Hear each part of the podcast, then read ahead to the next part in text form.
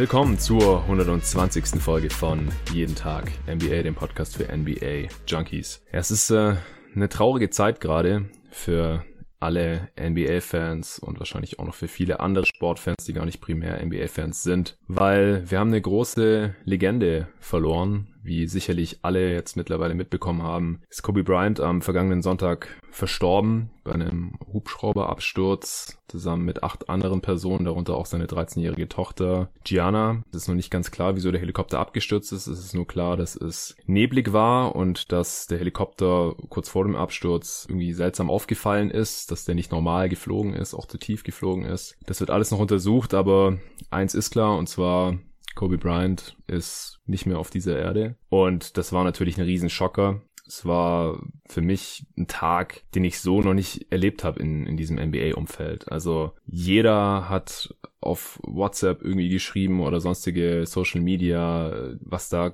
kommuniziert wurde, das war einfach nur überwältigend aus meiner Sicht. Und ich kann es immer noch nicht so recht glauben, dass Kobe Bryant einfach nicht mehr lebt. Es ist unglaublich traurig, dass das Leben so früh zu Ende gegangen ist. Ähm, er hatte ja jetzt noch sein gesamtes Leben in der NBA-Rente sozusagen vor sich, aber äh, er hat ja noch viel gemacht. Hat er einen Oscar gewonnen, ESPN, seine Miniserie da gehabt, hat sich um die Basketballkarriere vor allem seiner jetzt auch verstorbenen Tochter mitgekümmert und so weiter. Und natürlich vor allem äh, die Tochter und auch viele der anderen Insassen, da waren Mitspielerinnen der Tochter mit an Bord. Das ist alles extrem traurig. Ich weiß gar nicht, was ich dazu jetzt noch groß sagen soll. Ich habe gedacht, man muss es irgendwie ansprechen am Anfang. Also ich mache das jetzt nicht aus Pflichtgefühl oder so, sondern auch, weil es mir ein Bedürfnis ist, da kurz drüber zu sprechen. Niemand, der sich irgendwie mit der NBA befasst, kann jetzt einfach so ganz normal weitermachen, als wäre nichts passiert. Aber das soll jetzt auch kein Podcast werden, in dem wir nur über Kobe Bryant sprechen. Ich habe heute den David Krut dabei. Herr David. Hallo Jonathan. Ja, wir wollen jetzt noch ein bisschen über Kobe sprechen und dann äh, soll es aber heute den zweiten Teil von meinem Power Ranking geben, vom Power Ranking Update mit den Top 15. Die stehen noch aus. Letzte Woche gab es den ersten Teil, dann kamen die beiden Teile mit Sven Scherer zur anstehenden NBA Trade Deadline dazwischen. Ja, wenn David schon mal da ist und äh, ja auch ein bisschen seine Gedanken zu Kobe teilen möchte, dann habe ich gedacht, dann behalten wir noch gleich dabei beim Power Ranking, dann kann er auch noch so ein bisschen seinen Senf dazugeben und dann sind wir beide wieder hoffentlich ein bisschen besser drauf. Bei mir kommt noch dazu, ich habe es ja beim Teil 1 des Power Rankings kurz erwähnt. Äh, unter anderem ein Grund, wieso länger keine Folge mehr kam oder warum sich das dann nochmal weiter verzögert hat. Ich hatte ähm, erst vor genau einer Woche auch einen Todesfall in meiner eigenen Familie, deswegen beschäftigt mich das Thema Tod gerade sowieso noch mehr als normalerweise, geht mir das Ganze auch nochmal ein bisschen näher als normalerweise wahrscheinlich, denn ich meine, letztendlich war Kobe ein großer Teil von jedem NBA-Fan, also ist wahrscheinlich der Spieler, den ich so mit am meisten gesehen habe von allen Spielern überhaupt, einfach weil er schon gespielt hat, als ich Fan geworden bin, so am Ende des Lakers 3P zu 2002, 2003 habe ich angefangen, die Liga wirklich intensiver zu verfolgen und er hat ja bis vor ein paar Jahren auch noch gespielt und halt auch oft tief in die Playoffs und so weiter, viele Serien auch gegen mein Lieblingsteam. Also Kobe hat wirklich mein NBA-Fan-Dasein auch extrem geprägt, aber im Endeffekt kannten wir ihn auch nicht. Ich kannte ihn nicht persönlich, habe ihn nie getroffen, nie live gesehen auch, die Lakers nie live spielen sehen. Würde natürlich nicht viel ändern, aber persönlich kennt man ihn nicht und trotzdem geht's einem, geht's einem irgendwie nah und es geht vielen nah. Aber wenn halt äh, jetzt jemand aus dem eigenen bekannten Freundes- oder sogar Familienkreis stirbt, ist es nochmal eine ganz andere Sache. Deswegen will ich jetzt auch nicht irgendwie hier weiter darüber sprechen. Ich finde, das steht einem auch nur ein Stück weit zu, denn äh, was jetzt gerade in, in der Familie Bryant los ist oder in den Familien der ganzen anderen Opfern, das äh, kann man sich wahrscheinlich nicht mal ausmalen. David, ja, wie, wie geht's dir denn mit der ganzen Sache und was wären so deine Gedanken zu Kobe? Also zunächst war das natürlich ähm, einfach total schockierend, weil man meistens ja irgendwie so ein bisschen Anlauf hat, ähm, wenn sowas kommt, aber in diesem Fall hatte ich ja doch gar nicht damit gerechnet, dass so jemand wie Kobe sterben könnte, ja. ähm, auch weil er einfach so eine große Figur ist, so einer der Menschen, wo man sich halt auch bei denken würde, dass sie für immer leben oder irgendwie mhm. in der mhm. Nähe sind. Ja, dass das dann so plötzlich ging, war dann einfach schockierend. Ich fand auch frappierend für mich persönlich, dass ähm, mir das so nahe getreten ist, obwohl er ein Typ ist, den ich natürlich aufgrund meines Celtics-Fan-Daseins in erster Linie mehr oder weniger gehasst habe habe, zumindest als Gegenspieler. Ja. Habe aber auch immer an ihm schätzenden gewusst, dass er einfach so als Gegenpol zu meinem eigenen Team einfach der perfekte Antagonist war. Ja, und einfach alles einfach sehr komisch. Ich fand auch sehr traurig, aber auch irgendwie cool zu sehen, wie sehr es die ganze NBA-Familie mitgenommen hat, von Coaches bis zu Kommentatoren, äh, zu den Spielern hin, die alle ja doch eine sehr wichtige Beziehung zu ihm hatten. Und ähm, das ist auch, denke ich, das, was ich jetzt so am meisten an ihm zu schätzen weiß, ist, wie sehr er sich auch ähm, nach seiner Karriere noch für Basketball eingesetzt hat, sei es in der NBA, jüngeren Spielern Sachen mitgeben oder halt auch die WNBA ein bisschen äh, zu unterstützen, dass die mehr Augen kriegen. Mhm. Und das finde ich einfach cool, weil das bei älteren Spielern auch einfach gar nicht so gegeben ist, dass sie den heutigen Basketball noch so feiern, wie viele Fans es sich teilweise wünschen würden. Ja, also ich will zu mehreren Sachen, die du gerade angesprochen hast, was sagen. Ich fange vielleicht erstmal noch kurz mit dem letzten an, was du gesagt hast. Das finde ich eigentlich auch. Also ich fand es auch cool zu sehen, wie Kobe immer noch irgendwie am Start ist. Ja, auch mit jüngeren Spielern interagiert, denen hilft, Tipps gibt, wo er auch ganz klar das Idol von denen ist. Das ist keine Selbstverständlichkeit. Also ich habe jetzt auch ziemlich viel gelesen über Kobe. Es gab ja unendlich viele Nachrufe jetzt und äh, mhm. wie gesagt, ich, ich sehe das jetzt hier nicht so wirklich als Nachruf, denn ich glaube halt nicht, dass wir der Sache da gerecht werden können, sondern ja, eher wie so ein bisschen, wie soll man es nennen, Brainstorming über Kobe einfach, wie wir ihn erlebt haben. Aber was ich da jetzt nochmal für mich mitgenommen habe, ist, dass Kobe einfach ein unglaublich interessierter äh, Mensch war. Oder Bill Simmons hat es einfach ein Curious Guy genannt, der einfach keine Probleme hatte, andere Leute um Rat zu fragen, der diverse NBA-Stars und, und Legenden, einfach Spieler, die vor ihm groß waren, einfach angerufen und, und gefragt hat nach Tricks, nach ihren Moves und so weiter, wie sie dieses und jenes sehen. Oder der, das hat Dwayne Wade gesagt, der in den Playoffs einmal Dwayne Wade angerufen hat und gesagt hat, hey, du bist doch ganz gut im Pick and Roll, ich werde hier im, im Playoffs gerade so und so verteidigt beim Pick and Roll, wie soll ich das deiner Meinung nach angehen? Und solche Sachen, das ist, äh, war mir vorher gar nicht so bewusst, weil ich mich jetzt auch nicht so intensiv immer mit Kobe beschäftigt hat. Da bekommt man dann auch einfach nicht immer alles mit. Ich war nie ein Kobe-Fan. Das äh, ist einfach so, das brauche ich jetzt auch nicht im, im Nachhinein hier irgendwie umdrehen oder sowas. Ich habe kein Kobe Jersey oder sonst irgendwas, aber ich habe den immer extrem respektiert einfach. Der hatte abnormale Skills,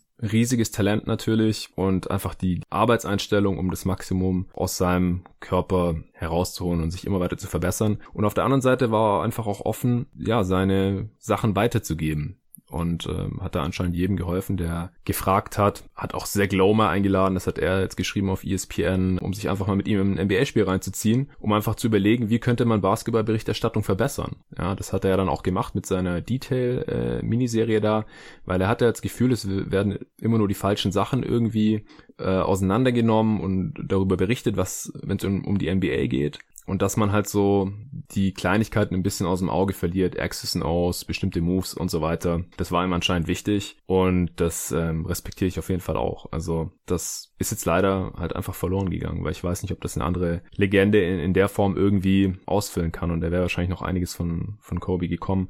Ja, und das andere, das hast du auch schon schön gesagt, Kobe war der perfekte Antagonist. Also ich habe ihn halt auch als Rivalen meines Lieblingsteams kennengelernt. Also ich muss vielleicht ein Stück weiter vorne ansetzen, ja. Also als ich mich zum ersten ersten Mal irgendwie für die NBA interessiert habe, also das erste Team, das ich kannte, waren wahrscheinlich die Chicago Bulls und das zweite dann wahrscheinlich direkt die LA Lakers.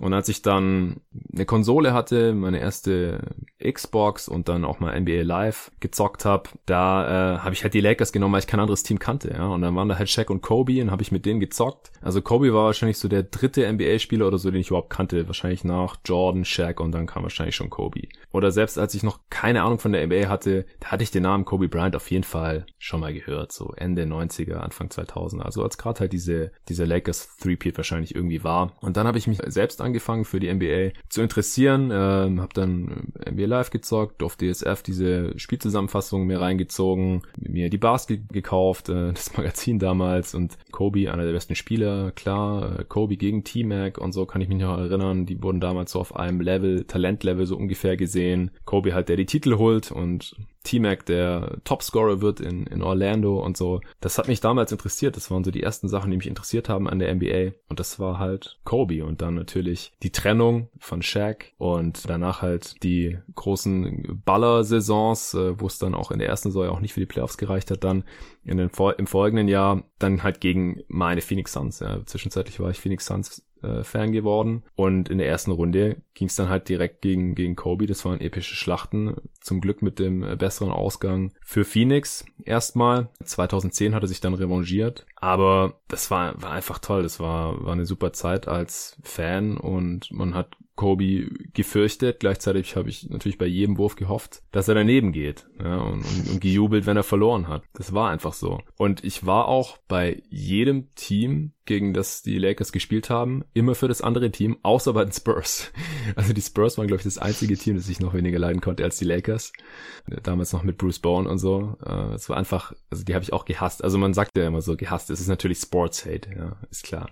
Ja auch dann äh, Celtics Lakers in den Finals später oder auch gegen die Magic. Ich war dann für die Celtics, ich war für die Magic, ich wollte einfach, dass Kobe verliert und äh, hat er dann noch zweimal gewonnen und das habe ich immer extrem respektiert, also gar keine Frage. Ich habe auch ein, bis heute hier noch ein Bild von Kobe hängen, eingerahmt. Das ist dieser Game-Winning-Shot über Dwayne Wade gegen die Heat, du hast es schon gesehen hier bei mir, was ja auch letztendlich das Logo von GoToGuys.de geworden ist. Ja, diese Silhouette, das ist Kobe letztendlich. Ich habe jetzt auch schon gesehen auf Twitter, dass äh, vorgeschlagen wurde, das zum neuen NBA-Logo zu machen, statt Jerry West, wie er da den Ball dribbelt, halt Kobe mit diesem Wurf. Das ist unser GoToGuys.de Logo. Also ich, ich glaube jetzt nicht, dass dazu kommen wird, oder vielleicht kommt es auch dazu, dass Kobe irgendwie das neue Logo wird. Aber wir haben den schon seit 2010 als Logo bei GoToGuys.de gehabt. Nicht, weil wir riesige Kobe-Fans waren oder so, oder Lakers-Fans oder irgend sowas, sondern einfach nur, weil weil es erstens ein ästhetisches Bild ist. Sein Jumper, wie er da in der Luft hängt und den halt über Dwayne Wade drüber schießt, war, war übrigens übers Brett dann der Buzzerbeater, ja, darf man nicht vergessen, war nicht, war nicht so clean, aber er war drin, er hat gewonnen. Kobe auch kein aalglatter Typ, ja, der hatte Ecken und Kanten, das ist auch kein Gott, ja, der hatte seine Verfehlungen, wurde wegen Vergewaltigung angezeigt, das darf man jetzt nicht vergessen, aber das sollte jetzt natürlich nicht im Rampenlicht stehen, finde ich, aber er war kein Heiliger, ja, aber er hat auf jeden Fall die NBA geprägt in seinen 20 Jahren bei den Lakers und jetzt auch noch darüber hinaus. Und es ist ein, ist ein heftiger Verlust und da werden viele von uns noch lange trauern und brauchen, äh, bis sie das realisiert haben, dass wir Kobe halt nicht mehr, nicht mehr sehen werden, außer in, in alten NBA-Spielen. Was ich besonders beeindruckend fand, war, als ich, äh, ich glaube, inzwischen ist das schon vier oder fünf Jahre her, da war ich in China, in Beijing und dann haben wir beim, ähm, ich glaube, das war das Badmintonstadion, das für die Olympischen Spiele errichtet wurde in 2008, mhm. ähm, da in der Nähe gespielt und ähm, da sind so wirklich irgendwo zwischen 30 und 50 Basketballplätze. Krass. Also einfach so nebeneinander. Ja. Und die sind auch ziemlich gut besucht. Und was mir da direkt auffiel, ist, dass, und ich glaube, das ist jetzt wirklich nicht übertrieben, wahrscheinlich ein Drittel der Leute, die da waren, irgendwas von Kobe oder den Lakers trug. Und äh, die Plätze waren halt auch gut besucht. Und es war einfach klar, dass er für den Großteil des Basketballs in China einfach verantwortlich ist. Denn irgendwas, wahrscheinlich auch seine Touren in China, aber er hat es einfach geschafft, mit viel mehr Leuten sich zu verbinden als wahrscheinlich andere Basketballspieler vor ihm, mit der Ausnahme von Jordan vielleicht. Aber in China war er zum Beispiel einfach der Mann. Ich denke mehr als Jordan sogar. Und das ja, fand ich einfach sehr beeindruckend, wie viele Leute er einfach so berühren konnte, obwohl sie dann am anderen Ende der Welt sind. Und ich meine, da gehören wir ja irgendwie auch ein bisschen zu. Ja, genau. Also ich weiß nicht, wie viele Sportler es gibt, die bekannter sind als Kobe Bryant, aber es sind nicht viele. Also dazu kenne ich mich zu wenig aus in anderen Sportarten, bin ich zu wenig unterwegs in anderen Sportarten, aber den Eindruck habe ich halt auch. Also Kobe kennt den Namen, kennt halt fast jeder. Wir haben Leute geschrieben, die überhaupt nichts mit der NBA zu tun, äh, als sie von dem Tod erfahren haben. Das ist wirklich, wirklich unglaublich. Ja.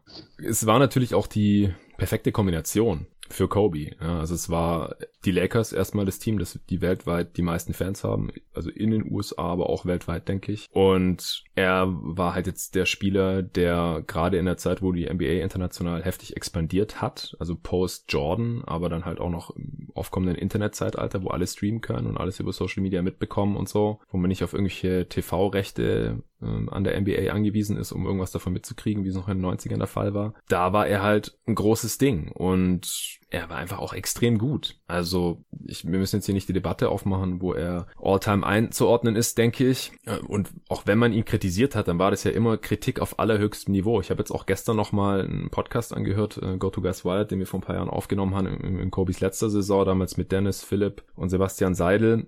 Da stand so ein bisschen die aktuelle Lakers-Saison im Vordergrund, seine letzte Saison halt, den haben wir aufgenommen, kurz nachdem er bekannt gegeben hatte, dass er aufhören wird nach der Saison und wir haben aber auch über seine Karriere gesprochen und da hat Dennis halt auch nochmal gesagt, hey, wenn man Kobe kritisiert, dann ist immer klar, dass das auf höchstem Niveau ist, weil er einer der besten Spieler der Liga ist und einer der besten Spieler aller Zeiten. Ob man den jetzt letztendlich Top 15, Top 10, Top 5, Top 3 hat, ist ja egal. Also ich denke, wir können festhalten, einer der ganz großen dieses Sports ist es von uns gegangen und deswegen berührt es jeden irgendwie, der was mit diesem Sport zu tun hatte. Gut, ich denke, wir sollten jetzt trotzdem zum Power Ranking kommen. War jetzt auch viel länger, als ich gedacht hätte. Ich habe gedacht, wir sprechen irgendwie fünf Minuten, aber dann sind es doch irgendwie 15, 20 oder so jetzt geworden. Ich habe nicht auf die Uhr geschaut. Ich hatte mir auch überhaupt nichts dazu aufgeschrieben oder so. Ich habe einfach mal gedacht, wir gucken jetzt, äh, wo es uns hinführt. Aber heute soll es ja eigentlich um die Power Rankings gehen. Die NBA geht weiter. Ach ja, Stichwort vielleicht noch. Am Sonntag haben ja die Spiele trotzdem stattgefunden. Also bei mir war es so, ich äh, bin, bin laufen gegangen. Ich bin eigentlich nicht so jemand, der, der gern joggen geht oder sowas, aber es gerade im Winter, wenn es halt abends oft, wenn ich erst dazu komme, mich noch irgendwie sportlich zu betätigen, dann äh, ist draußen zocken kommt halt nicht mehr in Frage, weil es kalt ist und dunkel und oft auch noch nass. Bin ich laufen gegangen und äh, dann, dann kam ich zurück von meinem alten Basketballverein in der WhatsApp-Gruppe, hatte das halt einer gepostet. Und dann habe ich erst gedacht, das kann nicht sein. Und dann bin ich auf Twitter gegangen und es war um Viertel vor neun oder so. Kurz vor neun auf jeden Fall. Und um halb zehn deutscher Zeit war ja schon das erste Spiel angesetzt. Rockets gegen Nuggets. Und dann wurde kurz spekuliert, ja, sagt die NBA jetzt alle Spiele ab. Und dem war dann aber nicht so. Also ich habe dann auch äh, League Pass angemacht, habe gesehen und die wärmen sich ganz normal auf. Dann gab es ein paar Tweets auch von wegen, ja nee, hier aus der Halle, da sagt keiner irgendwas von wegen, es wird abgesagt oder so. Und dann haben die auch alle gezockt. Also alle Spiele haben stattgefunden. Kyrie Irving ist zum Beispiel einer, der nicht spielen wollte oder konnte, einfach weil er auch sehr eng mit Kobe befreundet war. Bei anderen Teams wurden, wurde es den Spielern freigestellt, ob sie spielen wollen oder nicht. Also bei den Suns habe ich das zum Beispiel mitbekommen, hat das Michael Bridges gesagt. Äh, Coach Monty Williams hat vor dem Spiel gesagt, hey, wer nicht spielen will, soll es sagen, ist völlig in Ordnung. Aber keiner wollte nicht, nicht spielen. Alle haben gespielt. Es gab eingeschränkte Media Availability, also die Spieler mussten keine Fragen beantworten und keine Interviews geben und so, nur die Coaches. Und das ist denen teilweise auch schon extrem schwer gefallen. Also ich bin froh, dass die Spieler nicht interviewt werden durften äh, weil die waren teilweise schon schwer mitgenommen. Aber die Spiele haben stattgefunden, am Montag auch. Und jetzt heute Nacht wird nur, in Anführungsstrichen, Clippers gegen Lakers verschoben. Das wurde abgesagt. Ähm, Battle for LA äh, haben die Lakers quasi äh, sich mit den Clippers irgendwie zusammengesetzt und gesagt, hey, wir sind als äh, Franchise, als Organisation einfach noch nicht bereit, nach diesem, nach dieser Todesnachricht äh, aus heiterem Himmel jetzt hier im Basketballspiel abzuhalten. Was hältst du von der ganzen Sache? Hast du eine Meinung dazu, dass die Spiele stattgefunden haben, weil auf Twitter haben ja viele geschrieben, kann ja nicht sein, dass die NBA jetzt hier die Spieler zwingt zu spielen. Äh, wieso, wieso werden die Spiele nicht abgesagt? Wie siehst du das? Also ich weiß von mir selber, dass ich in so einer Situation persönlich lieber spielen würde. Mhm aber ich finde, die Entscheidung muss man jetzt auch nicht unbedingt anderen Leuten nehmen. Wenn es jetzt, und das weiß ich natürlich nicht genau, bei jedem Team so war, dass alle Spieler äh, Mitspracherecht hatten, wie sie das angehen wollen, dann finde ich das vollkommen okay. Und von dem, was ich mitgekriegt habe, ist das auch bei den meisten so gewesen. Hm. Ähm, ich habe das ja auch so ein bisschen erlebt, als Isaiah Thomas für die Celtics gespielt hatte, am Tag nach dem Tod seiner Schwester. Und ähm, dafür, ja, wurde, es wurde auch angesprochen natürlich. Und er meinte halt, dass das einfach das ist, was er in diesem Moment am liebsten tun würde, einfach um das auch zu vergessen. Und das ist, glaube ich, auch etwas, was man in den Spielen äh, an dem Tag ein bisschen so beobachten konnte, dass ähm, die Spieler am Anfang alle sehr emotionslos und mitgenommen aussagen und am Ende fügte sich das einfach alles ein bisschen mehr zu einem normalen Basketballspiel zusammen. Ähm, ja. Ich denke auch einfach, dass jeder selber mit seiner Trauer so umgehen müssen darf, wie es für ihn am besten ist. Ähm, und wenn sie die Entscheidung hatten vor dem Spiel, die einzelnen Spieler, dann finde ich das auch ganz legitim, das einfach durchgehen zu lassen. Ja, also ich denke auch gezwungen wurde niemand. Ist natürlich im, wahrscheinlich so ein Zwucken, äh, Gruppenzwang irgendwie vorhanden, wenn halt irgendwie Klar. alle Teammates sagen, nö, nö, ich spiele, dann will man vielleicht nicht der Einzige sein, außer äh, Kyrie Irving jetzt halt zum Beispiel. Das ist natürlich schwer jetzt irgendwie äh, einzuordnen, aber ich denke, wenn Spieler wirklich nicht hätten spielen wollen, dann hätten sie das einfach machen können. Da wäre ja keine Strafe gekommen oder sonst irgendwas. Also Gott bewahre. Und die Spieler und auch Ex-Spieler haben ja auch selber gesagt, also Mello hat gesagt, ich, ich wollte spielen, ähm, weil seiner Meinung nach, er war auch eng mit Kobe befreundet, hätte Kobe das auch gewollt. Ja, weiß man natürlich nicht, was Kobe gewollt hätte, aber wenn er das halt so sieht, dass er lieber zocken will, ich hätte es auch gemacht. Ich hätte auch gespielt. Ich finde auch, wenn es mir scheiße geht, dann nehme ich auch auf den Basketball und gehe auf den Freiplatz. Und, und wenn da Leute sind, dann zocke ich und wenn ich allein bin, dann werfe ich halt und dann, dann geht's mir besser. Das ist, glaube ich, bei vielen Leuten so, die, die Sport treiben, dass das einfach die beste Ablenkung ist. Oder Eddie Johnson, der ehemalige Spieler, äh, Kommentator bei den Suns, also das Spiel habe ich auch gesehen dann, hat auch gesagt, er hätte auch spielen wollen in seiner aktiven Zeit in so einer Situation. Das war zwar am Anfang komisch ein bisschen und traurig und die, die Teams haben ja dann auch aus Respekt die Shotclock auslaufen lassen oder dann eine, viele haben auch eine, erst eine 24-Second Violation begangen und das andere Team dann eine 8-Second Violation. weil es ja auch zufällig Kobys Rückennummern sind, schöne Geste. Und die Spieler hatten halt echt teilweise Tränen in den Augen oder haben halt wirklich geheult. Was ich dann halt nicht cool fand, war, dass dann die, die Kameras da so draufgehalten haben, dass das dann ja. halt auch gleich wieder so sensationalistisch ausgeschlachtet wird, so, hey, guck mal, der weint, was soll das? Also ich meine, wir sind es leider nicht anders gewohnt ähm, aus, aus der Medienlandschaft, aber das hat mich dann ein bisschen gestört als Zuschauer. Aber im Grunde konnte ich mich dann selbst auch ein bisschen ablenken. Also ich habe die Spiele ja auch trotzdem geschaut. Also ich habe dann auch äh, erst Nuggets gegen Rockets ein bisschen geschaut, dann später kam Suns gegen Grizzlies, habe ich komplett geschaut und dann habe ich noch ein bisschen andere Spiele reingeschaut. Also im, unterm Schnitt waren das dann schon relativ normale NBA-Spiele. Also wenn dann jetzt irgendwie beide Teams immer irgendwie 30 Prozent geschossen hätten oder sowas, dann wäre das auch hässlich gewesen. Aber so war es nicht. Also ich hatte auch den Eindruck, dass die Spieler sich da einigermaßen dann ähm, ablenken konnten. Was Arne Brandt getweetet hat, das fand ich auch noch ganz gut. Der hat halt gesagt, was ihn halt stört, ist, dass so um die Spiele herum, also abgesehen von den Aktionen der Teams und dass es teilweise halt vor den Spielen auch, dass eine Ansage kam oder vielleicht ein Tribute-Video für Kobe oder irgend sowas halt kurzfristig, was halt noch möglich war, aber das abgesehen davon halt, das Ganze drumrum in den Pausen, die Pausenshows, Halbzeitshows und so weiter, das war alles wie immer. Und das fand ich fast ein bisschen pietätlos, anstandlos, unwürdig. Also, dass dann da die grinsenden Cheerleader rumspringen, dass die Partytracks aufgelegt werden, T-Shirts werden in die Menge geschossen und so weiter, als wäre nichts passiert, das fand ich ein bisschen schwach irgendwie. Also da, das ist ja auch nichts, was man jetzt groß planen muss oder so. Da kann man auch einfach irgendwie eine halbe Stunde vorher kann doch dann der zuständige Manager sagen, hey, heute ist Kobe gestorben, alle sind voll down. Jetzt lassen wir mal die ganzen spaßigen Show-Elemente vielleicht weg. Das hätte ich mir vielleicht noch gewünscht, aber das ist wahrscheinlich dann irgendwie zu, zu viel verlangt in der NBA. Ich weiß es nicht. Also, dass die Spiele nicht abgesagt wurden, das, das kann ich verstehen, weil es einfach ultra schwer ist, die dann irgendwann auch nachzuholen. Die ganzen Hallen, das ist alles durchgeplant. Die werden für andere Sachen verwendet. Da spielen andere Teams äh, da, da sind Konzerte und was weiß ich. Im Staples Center müssen sogar ähm, zwei Teams sich die Hallen aufteilen und so weiter. Das ist ein riesiger Aufwand und so. Dann hätte man die Spiele wahrscheinlich ausfallen lassen müssen und dann am Ende ist es halt schwierig mit Qualifikation von Playoffs, wenn es dann halt in einem Spiel hängt oder irgendwas. Das verstehe ich, dass es schwierig gewesen wäre. Und dass man das dann nicht gemacht hat und halt auch nicht den Spielern jetzt irgendwie vorschreiben wollte, hey, ihr dürft heute nicht spielen. Egal, ob euch jetzt, ob ihr jetzt lieber spielen wollen würdet oder nicht, wir entscheiden das jetzt für euch. Das kann ich verstehen, aber dass man dann halt das ganze Trara drum, das geht mir, ich bin da eh vorbelastet, mir geht es eh immer ziemlich auf den Sack. Also gerade wenn man League Pass schaut, jeden Tag ähm, und viel live, wo man das dann halt nicht überspringen kann, dann geht einem sowieso nach einer Zeit irgendwie auf die Eier, da immer diese ganze Pausen-Trara. Aber äh, am Sonntag hat mich das dann besonders gestört. Ja, mir war das nur mit der Musik so ein bisschen aufgefallen, weil ich schalte meistens weg, außer ja. ähm, ähm, die spielen Tic-Tac-Toe oder so, das sehe ich immer gerne, weil das irgendwie niemand kann.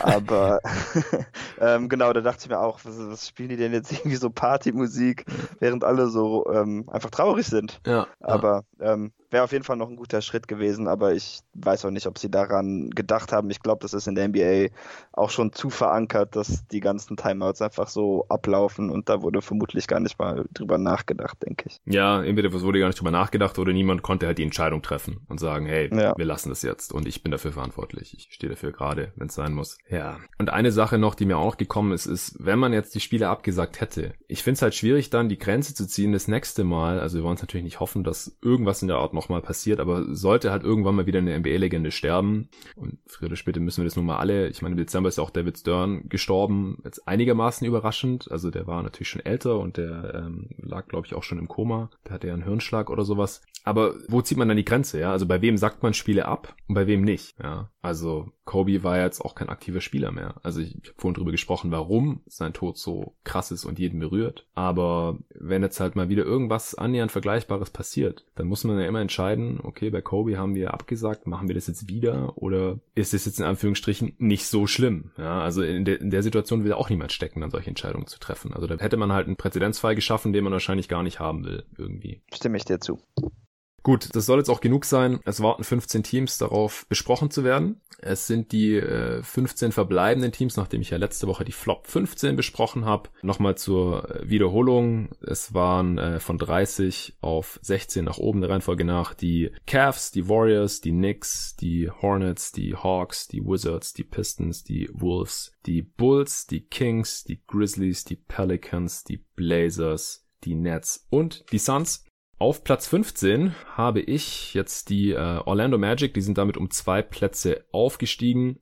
Die haben 21 Siege und 27 Niederlagen, Stand heute. Damit steuern sie auf 38 Siege zu. 538 sagt auch 38 Siege. Das hat sich jetzt noch ein bisschen verschlechtert, seit ich vor einer Woche die Teams schon mal grob durchsortiert habe und entschieden habe, dass die Magic nicht zu den Flop 15 gehören, sondern auf Platz 15 und damit in die Top 15. Seither haben sie viermal verloren in Folge. Das sieht deswegen jetzt nicht mehr ganz so cool aus. Aber ich denke, Platz 15 kommt trotzdem noch ungefähr hin. Sie haben seit dem letzten Update neunmal gewonnen und zehnmal verloren. Also ungefähr ausgeglichen noch.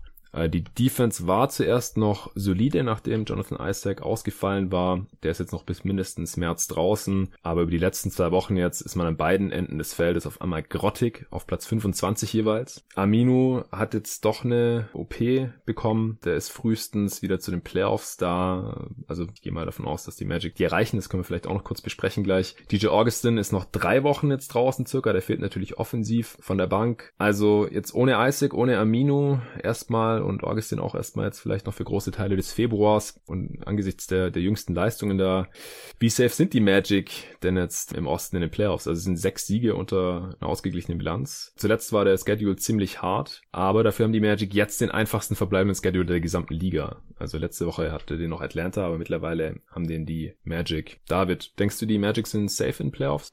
Ich bin recht zuversichtlich. Also die größte Konkurrenz wären ja im Moment wahrscheinlich die Nets, Bulls und Pistons. Die hängen noch so ein bisschen in der Nähe rum. Ja. Ähm, die Nets und Bulls ja auch gar nicht so weit davon entfernt. Aber ähm, die Magic haben in ihrer Defense einfach etwas, was den anderen Teams nicht gegönnt ist und einfach nicht so viel Sicherheit verschafft, dass sie in jedem Spiel immerhin einigermaßen kompetitiv sein können. Und ähm, deshalb denke ich, dass das für sie reichen sollte. Ja, genau. Sehe ich ähnlich. Also die äh, Nets haben Stand heute sogar eine Niederlage weniger, dafür zwei Siege auch weniger. Also wirklich knapp dahinter. Die Bulls haben drei Niederlagen mehr. Und wen hast du noch genannt? Ah ja, die Pistons. Die haben sogar vier Niederlagen mehr. Also alles noch kein Riesenabstand. Und ja, auf Platz sieben im Osten, da ist es äh, wahrscheinlich ziemlich gemütlich für die Magic. Aber die Verletzungen auf der einen Seite machen mir halt Sorgen, aber der einfach einfachste Schedule der Liga. Auf der anderen Seite, der, der kann da vielleicht ein bisschen gegenwirken. Und ja, das Steckenpferd Defense, das äh, haben sie auch nach wie vor. Äh, obwohl Isaac da schon noch ein Stück weit fehlt, denke ich. Ja, richtig. Und ich habe auch gerade gesehen, dass die ähm, Bulls im Defensive Rating inzwischen tatsächlich Punkt 1 vor ihnen stehen. okay. Aber gut, die haben natürlich äh, drei Niederlagen mehr und das fängt natürlich jetzt auch schon an, richtig äh, zu zählen. Ja, und eine noch schlechtere Offense. Genau. Platz 28, Orlando Platz 25. Gut. Nächstes Team würde ich sagen, die San Antonio Spurs, habe ich auf 14. 538 sagt 33 Siege. Die haben die schon die ganze Saison um einiges schlechter geratet gehabt. Die Spurs hatten da, glaube ich, mal eine einprozentige Chance noch auf die Playoffs. Irgendwann vor einem Monat ja. oder sowas. Ja, laut Netrating steuern sie aber auf 39 Siege zu, weil sie haben jetzt 20 Siege und 26 Niederlagen. Also zuletzt lief's sehr viel besser für sie als noch zu Beginn der Saison. Äh, 9 und 9 seit dem letzten Update sind damit auf Platz 9 jetzt gerade im Westen. Also noch nicht auf dem Playoff-Platz. Aber sie sind extrem fit. Da ist eigentlich niemand großartig verletzt. Jetzt Lamarcus Aldridge ist Day to Day. Der hat irgendwas am Finger. Der Marder Rosen hat einen sehr guten Stretch jetzt gehabt zuletzt. Der hatte 13 Spiele in Folge mit über 20 Punkten bei über 50 Prozent aus dem Feld. Ja, 50 Prozent aus dem Feld ist natürlich jetzt nicht so viel sagen, wenn man zum Beispiel überhaupt keine Dreier nimmt. Das habe ich ja schon mal besprochen, wieso man auch Field Goal Percentage jetzt nicht mehr unbedingt so blind vertrauen sollte. Aber ich habe es gecheckt. Im Januar hatte Rosen tatsächlich in 10 Spielen ein Offensive Rating, äh, nee, 14 Spiele sind es glaube ich sogar schon, ein Offensive Rating von 129 und ein True Shooting von 66 Prozent bei 26 Punkten pro Spiel, also extrem effizient. Jetzt hat man gerade mal wieder drei in Folge verloren. Das ist natürlich jetzt im Kampf um die Playoffs nicht so günstig, aber immerhin verliert man nicht mehr hoch, also gar nicht mehr irgendwie. Wenn, dann verliert man normalerweise knapp. Die letzten fünf Niederlagen waren alle One- oder Two-Possession-Games am Ende. Komischerweise hat man jetzt unter anderem gegen Atlanta, Chicago äh, verloren und hat gleichzeitig aber die Bucks geschlagen, deine Celtics, die Heat und die Raptors. Was hältst du denn von Spurs? Ja, ich finde es ein sehr komisches Team. Ähm, macht mir auf jeden Fall jetzt auch ein bisschen mehr Spaß, seitdem Aldridge angefangen hat, Dreier zu nehmen. Mhm. Das öffnet das Feld einfach für sie. Aber ich muss sagen, ich schaue nicht so viel Spurs Basketball, einfach weil ich Aldridge und DeRozan jetzt nicht so gerne mag vom Game, auch wenn ich die anderen Guards eigentlich sehr interessant finde. Ja. Ja, die sind um zwei Plätze jetzt gestiegen, damit auf Platz 14. Wie gesagt, solange die Spurs die Playoffs nicht verpasst haben, glaube ich auch nicht, dass sie sie verpassen werden und sie sind halt gerade auch wieder auf dem besten Weg, auf dem Playoff-Platz zu kommen. Also ich habe ja auch die Grizzlies jetzt äh, ein paar Plätze unter sie eingeordnet gehabt letzte Woche. Würde ich stand heute auch immer noch so sehen, weil äh, ich einfach im Zweifel mit Pop und, und seinen ganzen Werts da gehe und so langsam scheint man sich da einzugrooven. Wenn man den Tweets von äh, dem Kollegen Tobi Bühner folgt, äh, dann machen die Rotationen und Lineups teilweise immer noch nicht so super viel Sinn. Man hat jetzt auch letzte Woche äh, zweimal gegen die Suns gespielt. Die Spiele habe ich auch, natürlich auch beide gesehen. Da habe ich mich auch manchmal gefragt, ähm, wieso verteidigt jetzt Bryn Forbes, Devin Booker, wenn der extrem heiß ist oder solche Sachen. Also so 100% nachvollziehbar ist es noch nicht so alles da in San Antonio anscheinend, aber man ist zuletzt auf einem guten Weg. Wie gesagt, jetzt ausgeglichene Bilanz über die letzten 18 Spiele. Da tut halt der schlechte Start noch ein bisschen weh. Deswegen ist man noch sechs Spiele unter 500. Aber ich denke, am Ende der Saison wird man eine der 14 besten Bilanzen der Liga haben. Deswegen habe ich sie auf Platz 14. Und das ist ja das, was ich hier mit diesem Power Ranking zumindest Stand jetzt noch wieder spiegeln möchte. Ab der nächsten oder spätestens übernächsten Ausgabe werde ich dann mehr Richtung Playoffs schauen und dann auch überlegen, wenn diese Teams in die Playoffs kommen, wie sieht's dann da aus? Und ähm, da muss man auch langsam wahrscheinlich eher weniger über die Lottery-Teams sprechen. Da kann man dann eher überlegen, welche Teams haben die besten Chancen auf einen guten Pick da bei den Lottery-Teams. Platz 13, da habe ich den Aufsteiger dieser Ausgabe und zwar die Oklahoma City Thunder. Die sind um ganze sieben Plätze nach oben geschnellt. Äh, liegt auch daran, dass ich sie nach, ja, bei den ersten ein, zwei Updates noch ein bisschen ignoriert habe, weil ich abwarten wollte, ob sich das wirklich so bestätigt und es hat sich bestätigt, denn die Thunder haben seit dem letzten Update ihre Siegzahl tatsächlich verdoppelt. Die haben jetzt 28 Siege bei nur 20 Niederlagen. Das ist richtig krass. Laut 538 steuern sie auf 47 Siege zu und äh, mit dem Net-Rating hochgerechnet wären es 46. Also das scheint schon irgendwo in der Region zu landen, wenn sich da jetzt nichts grundlegend ändert. Ich glaube auch einfach mittlerweile nicht mehr, dass sich da noch so viel ändern wird. Wie gesagt, das wollte ich erstmal abwarten am Anfang. Sie spielen eine unglaubliche Saison. Sie sind vorne und hinten im Liga-Durchschnitt. Das hätte ich einfach nicht gedacht. Und haben jetzt Stand heute auch einfach nur ein Sieg weniger als die Mavs oder Rockets zum Beispiel. Ja, und wir haben jetzt über die Hälfte der Saison gespielt. Also das muss hier jetzt auch mal gewürdigt werden. Ich dachte, dass sie zu dem Zeitpunkt der Saison eher dastehen, wo jetzt die Blazers sind oder so und dann halt zur Deadline die Spieler wegtraden, für die sie noch was bekommen und dann, äh, wenn Chris Paul nicht eh verletzt ist, dann muss, dann wird er geschont, die restlichen Spiele oder irgend sowas. Ist alles nicht so wie neulich äh, in einem Pod schon mal erwähnt, glaube ich einfach, dass die Thunder in die Playoffs kommen werden. Dazu haben sie jetzt schon zu großen Vorsprung. Da äh, stehen komfortabel auf Platz 7 mit einem Polster. Acht Siege über äh, eine ausgeglichene Bilanz, wie gesagt. Und ich denke, dass man sogar eine kleinere Chris Paul oder Gallinari-Verletzung verkraften könnte und trotzdem noch in die Playoffs kommen würde. Also Gallinari hat ja sogar schon hier und da mal ein paar Spiele verpasst. Ich glaube auch nicht, dass er getradet wird, wie ich im Pod mit Sven Scherer auch erklärt habe, außer sie bekommen jetzt irgendwie ein unglaubliches Angebot. Aber ich glaube, dass für die Thunder die Playoffs dieses Jahr einfach wichtiger sind in diesem Markt, als jetzt irgendwie noch einen weiteren niedrigen First Rounder für Gallinari zu bekommen oder irgendwas in der Art. Das glaube ich nicht, dass sie das machen wollen oder müssen. Äh, Chris Paul tradet man sowieso nicht, haben wir auch im Pod besprochen, was da die Gründe sind. Adams hat ja auch immer wieder Spiele verpasst, jetzt fehlt gerade Noel und man gewinnt trotzdem weiter. Großer Grund ist auch Shay Gilges Alexander, der im zweiten Jahr ist und ein Lottery-Pick war und deswegen halt bei der Most Improved Player-Diskussion eigentlich gar nicht genannt wird, aber der hat sich auch quasi eigentlich in allen Bereichen verbessert. Also macht fast doppelt so viele Punkte, spielt natürlich auch ein bisschen mehr, aber hat eine viel größere Rolle und hat dabei seine Effizienz gehalten. Äh, er ist jetzt kein Effizienzmonster, so ungefähr Durchschnitt, Offensive Rating 109. Das ist vollkommen okay für einen Spieler im zweiten Jahr. Ähm, nimmt mehr Dreier und konnte seine Quote auch halten. Ist jetzt auch nicht unglaublich mit 33 Prozent, aber hat auch viel weniger Assisted Dreier, also nimmt er auch andere Würfe. Letztes Jahr noch waren äh, 90 Prozent seiner Dreier assistiert, dieses Jahr nur noch 60 60 Prozent, das ist ein riesiger Unterschied. Das heißt, er macht da auch mal was off the dribble, verteidigt gut, ist ein krasser Finisher in der Zone mit ganz vielen Moves und viel Touch. Also er ist natürlich ein großer Grund. Äh, über den Schröder haben wir neulich schon mal gesprochen. Chris Paul, wie gesagt, sollte eigentlich auch All-Star sein. Ja, die Thunder sehr, sehr beeindruckend und wie gesagt, das wollte ich jetzt hier einfach mal widerspiegeln. Man fehlt quasi nie gegen schlechtere Teams. Die einzige Ausnahme ist jetzt vielleicht Sacramento hier, die ich unter ihnen natürlich gerankt habe. Die waren in Flop 15 drin und sonst schlägt man einfach alle Teams, die schlechter sind als sie und ab und zu mal kann man noch ein besseres Team ärgern oder da mithalten und das ist mir jetzt hier Platz 13 wert gewesen. Was hältst du von den Thunder? Ich finde das Ranking gut. Ich denke auch, dass sie relativ sicher in den Playoffs sind, wenn Presti jetzt nicht ein unglaubliches Angebot für einen seiner Spieler kriegt. Ich denke schon, dass er darauf wahrscheinlich eingehen würde, da ähm, ja die Zukunft doch noch wichtiger für sie ist, denke ich. Aber ähm, sie haben ja auch eine richtige Chance, um sich ein bisschen in diesem Spurs-Dasein zu vergegenwärtigen, dass sie jetzt schon so viele Jahre immer in die Playoffs gekommen sind. Mhm. Und ich könnte mir auch gut vorstellen, dass wenn sie das dieses Jahr halten können und ähm, Shea in den nächsten Jahren aufblühen kann und sie dann mit den anderen Picks noch gute Spieler kriegen oder ähm, ja noch andere Trades machen, dann können sie es auch wirklich schaffen, eine ganz, ganz lange Playoff-Serie auf die Beine oder Playoff-Serien Reihe. Äh, ja. Weißt du, was ich meine? Ja, eine, ja, ja. da gibt's glaube ich kein Wort dafür, keine Ahnung. Genau, okay, gut. Ja, wie auch immer. Also es ist glaube ich ja. die zehnte Saison in Folge. 2011 waren sie glaube ich das erste Mal in Playoffs und dann 2012 waren sie direkt in Finals, wo sie dann gegen die Heat verloren haben. Ja, genau. Also ähm, und in dem Sinne denke ich, würde es auch durchaus Sinn machen, um das jetzt weiterhin zu pushen.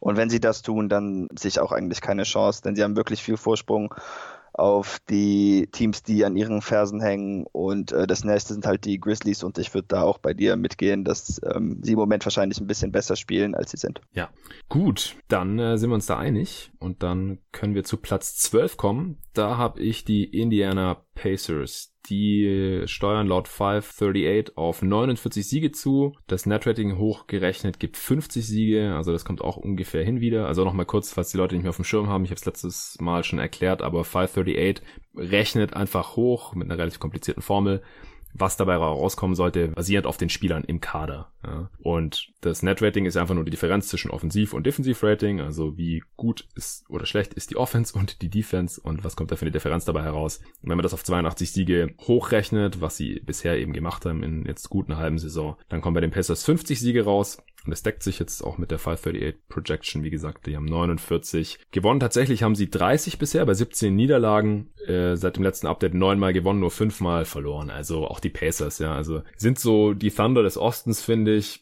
zementieren ihren Platz hier kurz außerhalb meiner Top 10 bevor Oladipo zurückkommt noch. Jetzt diese Woche wahrscheinlich. Also der 29.1., der steht jetzt schon ewig fest. Also ich glaube schon einen Monat jetzt oder sowas. Ich habe mir damals, als das gemeldet wurde, dann auch Oladipo reingeholt bei einem ESPN äh, Manager Game, wo ich dabei bin. Da war der halt im Free Agent Pool, weil er natürlich verletzt war. Und habe ich gedacht, jetzt komm, ich bin ja eh auf Platz 1 und das kann ich mir jetzt mal leisten, hier den noch ein paar Wochen auf der Bank sitzen zu lassen. Gedraftet hätte ich ihn nicht. Und der, der ihn gedraftet hat, ihn dann auch irgendwann gedroppt. Und dann habe ich mir jetzt reingeholt. Bin gespannt, was er zeigen kann. Ich würde da jetzt noch nicht zu viel erwarten, weil er halt jetzt ein Jahr kein Basketball gespielt hat, kein NBA-Basketball trainiert, hat er jetzt schon, schon länger mit. Aber ich finde halt, sie hätten die Zeit ohne ihn jetzt gar nicht besser überbrücken können. Also 30 und 17 hätte ich einfach nie gedacht, dass äh, wenn er so spät zurückkommt, dass sie dann mit so einer guten Bilanz dastehen. Was ich richtig vorher gesagt habe in der Pacers Preview allerdings ist, dass TJ Warren der Topscorer bei äh, Depots Rückkehr sein wird und ist er jetzt 0,1 Punkte mehr als äh, Sabonis.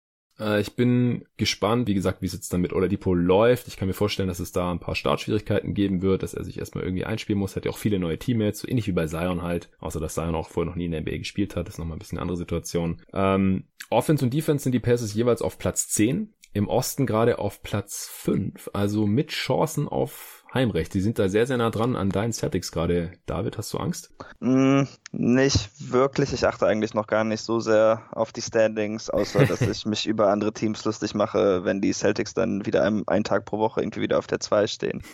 Aber okay. sonst ist das für mich eigentlich noch ein bisschen zu früh, um darüber jetzt groß zu krähen. Ja, ich fand's halt krass, als ich es mir angeschaut habe, habe ich gedacht, okay, die Pacers mhm. äh, haben gleich viele Siege wie die Celtics. Ja? Nur ja. zwei Niederlagen ja, mehr. Ich, ich mochte sie auch eigentlich sehr gerne Wir hatten ja die Preview zusammen aufgenommen. Hm. Ich wurde dann nur immer zunehmend pessimistischer, als wir dann so in die Bankspiele uns vertieften. Ich weiß auch bis heute noch nicht genau, wie Nate McMillan das jetzt gemacht hat. Die hatten auch so viele Verletzte. Ja, genau. Also die beiden Holidays sind einfach richtig gut und wenn wir mal so gute Vorhersagungen ein bisschen loben von uns selber, dann sieht meine Aussage, dass ich der Bundes mehr mochte als Turner, immerhin zur Zeit ziemlich gut aus. Stimmt, ja. Ähm, aber natürlich denke ich nach wie vor, Turner hat einfach mehr Potenzial, das muss man schon so sehen. Aber in diesem Jahr ist es es nicht knapp. Nee, das ist richtig. Ist auch ein Spieler, den man äh, wahrscheinlich noch in den letzten beiden Folgen hätte irgendwie diskutieren können, ob er eventuell nicht getradet werden könnte. Ich würde es nicht machen, wenn ich die Passes wäre, aber man Same. würde sicherlich noch einen äh, guten Gegenwert für ihn bekommen jetzt und ja, ich würde mich jetzt einfach noch nicht für einen von beiden entscheiden wollen. Da hat man auch noch Zeit. Die sind jetzt beide noch ewig unter Vertrag. Aber wenn, wenn sie da total überwältigt werden von dem Angebot, dann könnte ich es mir schon irgendwie vorstellen. Ja, sie haben jetzt noch einen mittelmäßig schweren Schedule. Also nicht mega schwer, wie man vielleicht denkt, weil sie am Anfang der Saison ja den einfachsten Schedule der Liga hatten. Man hatte jetzt halt ein etwas tougheren Stretch im Spielplan, hat da aber auch genug gute Teams geschlagen, würde ich sagen. Also unter anderem zweimal Philly, an dem man dadurch jetzt halt vorbeigezogen ist. Äh, dadurch ist man jetzt auf Platz 5, Philly ist auf Platz 6, über die spreche ich ja nachher noch. Und man verliert halt sehr selten gegen schlechtere Teams. Also genauso wie die Thunder halt. Und das ist dann halt auch das, was die Pacers oder die Thunder aus meiner Sicht so ein bisschen von den ganzen unter, also tiefer gerankten Teams absetzt, weil die verlieren halt dann doch ab und zu mal oder öfter als sie wahrscheinlich eigentlich sollten, wenn sie halt safe in die Playoffs kommen wollen, gegen Lottery-Teams. Und das machen die Pacers und Thunder halt extrem selten. Und das halt, wie gesagt, obwohl Brockton immer wieder fehlt, äh, jetzt auch gerade wieder mit einer äh, Gehirnerschütterung, er hat schon 14 Spiele verpasst, also fast ein Drittel der Saison. Und nominell ist halt sonst außer Brockton oder Depot auf den Guard-Positionen, also dachten wir zumindest vor der Saison, eigentlich nicht so viel los und sie kriegen es trotzdem irgendwie hin. Gut, wenn du nichts mehr zu den Pacers hast, dann Platz 11 und das äh, sind die Houston Rockets bei mir. So, es wird mal wieder Zeit für einen kurzen Spot von Blinkist, dem ersten Sponsor von jeden Tag NBA. Tja, das neue Jahr ist schon wieder ein paar Wochen angebrochen und wenn ihr merkt, ihr habt euch mal wieder mehr Vorsätze vorgenommen, als ihr in eurer knapp bemessenen Zeit umsetzen könnt, dann ist Blinkist was für euch. Mit der Blinkist App kannst du dir einfach Zusammenfassungen von über 3000 verschiedenen Sachbüchern anhören oder durchlesen und lernst so die wichtigsten Punkte, ohne viel Zeit oder Geld dafür aufzuwenden. So kann man sich enorm viel Wissen reinfahren oder auch dann entscheiden, ob man das Buch kaufen oder komplett lesen möchte. Die Idee dahinter ist, wir haben alle nur begrenzt Zeit und wie viel des Inhalts eines Sachbuchs kann man sich eigentlich wirklich dauerhaft merken.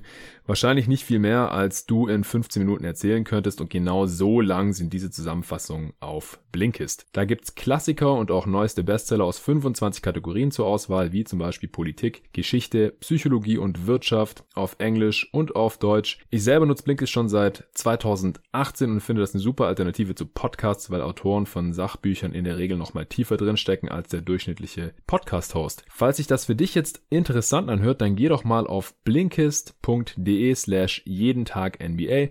Da bekommst du dann 25% Rabatt auf das Jahresabo Blinkist Premium und noch eine Woche gratis zum Ausprobieren oben drauf. Also egal, was dich interessiert oder was deine Ziele sind, auf Blinkist gibt's bestimmt was für dich und jeden Monat kommen noch 40 neue Titel dazu. Falls ihr wie ich extrem viel auf der To-Do-Liste stehen habt und euch immer noch nicht richtig organisieren könnt, dann gibt's hier diverse Ratgeber zur Produktivität und Selbstmanagement, zum Beispiel wie ich die Dinge geregelt kriege von David Allen, indem er seine berühmte Methode erklärt. Klingt interessant, dann tut das richtig und geht auf blinkist.de slash jeden Tag NBA und sichert euch durch meinen Link die 25% Rabatt und die Gratiswoche und helft obendrein mir dabei, dieses Projekt langfristig voranzutreiben und abzusichern. Das hat 2019 schon sehr gut geklappt. Deswegen hat Blinkist jetzt auch für 2020 erstmal mit mir hier bei Jeden Tag NBA verlängert. Vielen Dank für alle bisherigen Blinkist-Abonnenten. Also nochmal, blinkist.de slash jeden Tag NBA. Also die, die Pacers sind übrigens, äh, hat sich nichts verändert, die sind immer noch auf Platz 12. Ich habe jetzt keinen Grund gesehen, sie irgendwie in die Top 11 zu schieben, weil ich finde, die Top 11 sind nochmal ein bisschen ein anderes Tier. Also da würde ich auch nochmal innerhalb von dieser Top 11 unterscheiden, vielleicht ins, in zwei oder drei Tiers sogar, aber ich würde nach den Spurs und Magic auf jeden Fall eine Abgrenzung ziehen wollen zu den Teams darüber. Dann die Thunder und Pacers in einem in einer Gruppierung und dann äh, die anderen Teams halt nochmal darüber. Und das erste sind halt jetzt die Houston Rockets. Die werden laut 538 54 Siege holen. Stand heute steuern mit ihrem Netrating auf 51 Siege zu, haben tatsächlich 29 und 17 Stand heute. Sind um zwei Plätze abgefallen, weil sie jetzt die schlechteste Bilanz in dieser Top 13 eingefahren haben. Tatsächlich 7 und 6 also immer noch positiv. Die Offense ist insgesamt auch noch auf Platz drei, aber ist zuletzt viel schwächer gewesen als die restliche Saison, also nur noch durchschnittlich in den letzten zwei Wochen. Die Defense ist weiterhin Mittelmaß, das ist äh, vielleicht eine kleine positive Überraschung weiterhin. Man hat jetzt halt zwischenzeitlich vier in Folge verloren, drei davon gegen Teams, die ich hier unter den Rockets gerankt habe, also die Thunder, die Blazers und die Grizzlies und das tut dann natürlich im Hinblick auf die Standings schon ein bisschen weh. Harden hat aber auch drei Spiele verpasst. Capella ist auch angeschlagen und trotzdem hat man jetzt letzte Nacht ohne Harden, ohne Capella und dann auch noch ohne Westbrook, der äh, sich ausgeruht hat, weil es halt ein Back-to-Back -Back war. Die setzte er aus. In Utah gewonnen, weil Eric Gordon 50 Punkte gemacht hat. Sein äh, Career High, der war ja auch äh, angeschlagen in die Saison gegangen, dann äh, hat er einige Wochen gefehlt und jetzt kam er so langsam wieder zurück. Der war auch günstig im Manager Game auf Basketball.de, da habe ich mir gleich mal geholt und mich jetzt heute gefreut, dass er 50 rausgehauen hat und den Rockets natürlich den Sieg geholt hat. Harden hat jetzt in seinen 10 Spielen im Januar ja so normalsterbliche 29, 7 und 7 aufgelegt. Also für ihn sind es schlechte Zahlen, aber für jeden anderen Spieler wäre das immer noch krass bei einem Offensive Rating von 108. Äh, True Shooting 54 Prozent, also ziemlich durchschnittliche Werte. Und das ist halt vor allem, weil der Dreier gerade überhaupt nicht mehr fällt bei ihm. Er hatte jetzt auch dieses eine Spiel, wo er 1 von 17 war. Das zieht natürlich die Quote für den gesamten Monat auch ziemlich runter. Ich glaube, er ist insgesamt bei 25 Prozent jetzt im Januar oder so, Dreierquote. Ja, also Harden bisschen am Abkühlen. Denkst du, das ist eher Regression oder weil er jetzt nicht fit war? Oder wie siehst du das, David, und wie siehst du die Rockets so? Also mein erster Instinkt war, dass das Ranking ein bisschen niedrig ist, aber ich habe mir jetzt natürlich nochmal schnell die anderen Teams angeschaut, die noch kommen hm. und äh, die spielen im Moment fast ausnahmslos einfach besser. Deshalb äh, macht das für mich Sinn. Zu Harden, ähm, ja, also ich denke, ich würde das eher so als äh, Shooting Slump einschätzen. Hängt natürlich jetzt ein bisschen davon ab, wie er wieder zurückkommt. Aber ich fand, dass das, was er die ersten Monate gemacht hatte im Kontext des Rockets-Teams, eigentlich Sinn machte und ich denke, dass er das auch ähnlich weitermachen könnte. Ähm, Gordon hatte da natürlich gefehlt und äh, ich denke, es würde auch Sinn machen, vielleicht Hardens Last ein bisschen zurückzuschrauben und ihm dann ein paar mehr Würfe zu geben, auch wenn er natürlich ähm, bis zum letzten Spiel gar nicht so gut war dieses Jahr. Ja. Ähm, aber ja, müssen die mal schauen, wie das läuft. Wenn sie Hardens Last für die Regular Season vermindern können, wäre das in meinen Augen auf jeden Fall wichtig, aber das ist etwas, was wir von den Rockets in den letzten Jahren unter D'Antoni und Harden eigentlich nicht so gesehen haben. Ja, ich glaube, er will das auch selber gar nicht so, James Harden. Nee, glaube ich auch nicht. Und das ist dann immer ein Problem, äh, wenn er da spielen will äh, und, und auch eine gewisse Minutenanzahl sehen will oder auch eine gewisse Rolle haben will, dann äh, kann man da normalerweise nicht viel machen. Das haben die äh, zu großen Teilen schon auch selbst in der Hand, vor allem wenn es keine akute Verletzung gibt. Also jetzt gerade hat er was äh, am Oberschenkel, aber es ähm, ja day to day nichts gravierendes. Also könnte auch schon im nächsten Spiel schon wieder spielen. Ja, ich denke halt einfach, dass die Top 10, wie ich sie Stand heute habe, ja ein bisschen bessere Chancen hat am Ende der Saison halt ähm, eine bessere Bilanz zu haben als Houston. Aber wie gesagt, Houston ist halt in dieser Gruppierung drin. Bei mir ist jetzt Platz drei bis elf, ja, die ich alle relativ locker über 50 Siege sehen kann und halt bis 55 oder einen hohen 50er Bereich, je nachdem, wie es halt jetzt die restliche Saison noch läuft. Und dann Platz eins und zwei, die sehe ich eher bei 60 plus Siegen. Aber das, das Houston halt schon noch in diesem Mix mit drin. Ja, es, es hat mir jetzt halt ein bisschen, bisschen Sorge bereitet hier, dass da diverse Spieler angeschlagen sind und Harden halt in diesen Slump reingekommen ist. Da können vier Niederlagen in Folge halt dann schon einen Unterschied ausmachen am Ende der Saison, den sie vielleicht nicht mehr ausgleichen können. Aber es ist alles sehr, sehr eng beieinander.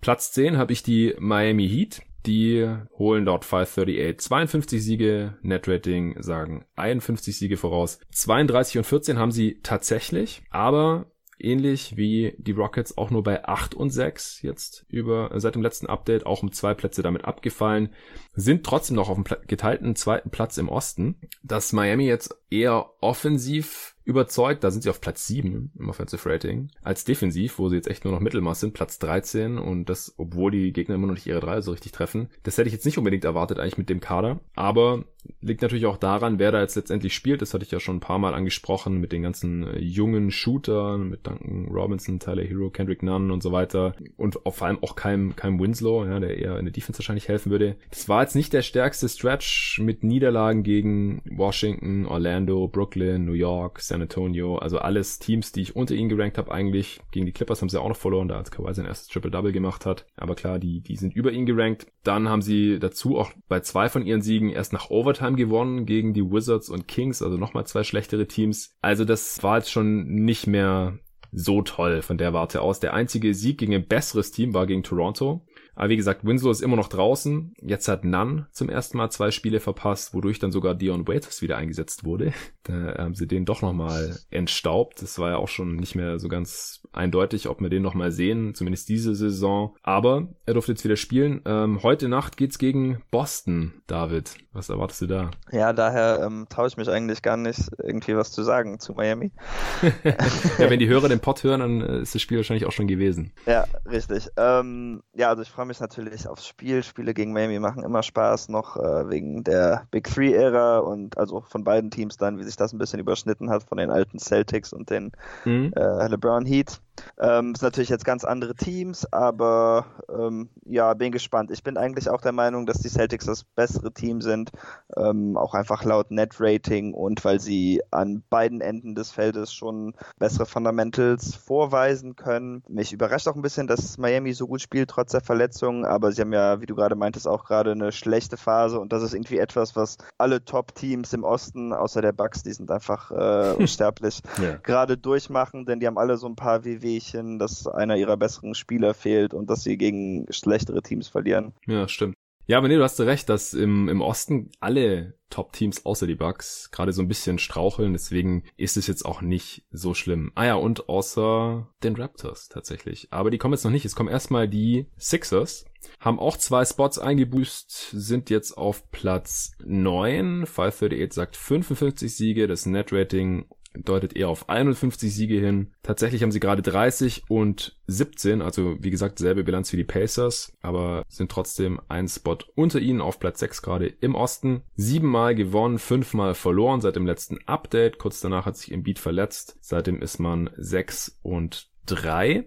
Die Niederlagen, diese drei, kamen gegen Dallas, Indiana und Toronto, also ziemlich gute Teams. Man schlägt alle schlechteren Teams plus die Lakers jetzt letzten Samstag haben sicherlich auch viele mitbekommen. LeBron hat Kobe überholt in der All-Time Scoring Liste, aber äh, die Lakers das Spiel habe ich auch so ein bisschen nebenher noch angeschaut. Teilweise äh, haben, haben trotzdem relativ deutlich verloren. Die Defense konnte man jetzt interessanterweise ohne Embiid, also seit der verletzt raus ist, seit dem 6. Januar, halten. Also das war da vorher immer das große Problem mit Embiid, Top Defense, ohne ziemlich schlecht und das ist jetzt nicht mehr so. Die Offense ist aber die, über die letzten zwei Wochen noch schlechter als sonst. Platz 26, ja, die fünft schlechteste der gesamten Liga. Das sieht nicht so gut aus, damit Ben Simmons allein zu Hause. Defensiv ist das Team, aber wie gesagt, äh, verdammt gut und auch verdammt scrappy, wie ich finde. Also wenn man da jetzt zugeschaut hat mit Ben Simmons, Thibault, Richardson, bevor er sich verletzt hat, die fighten wirklich. Da kommt kaum ein Pass durch, der nicht äh, irgendwie perfekt getimed und angepasst ist durch die ganzen langen Arme von diesen Sixers Defendern.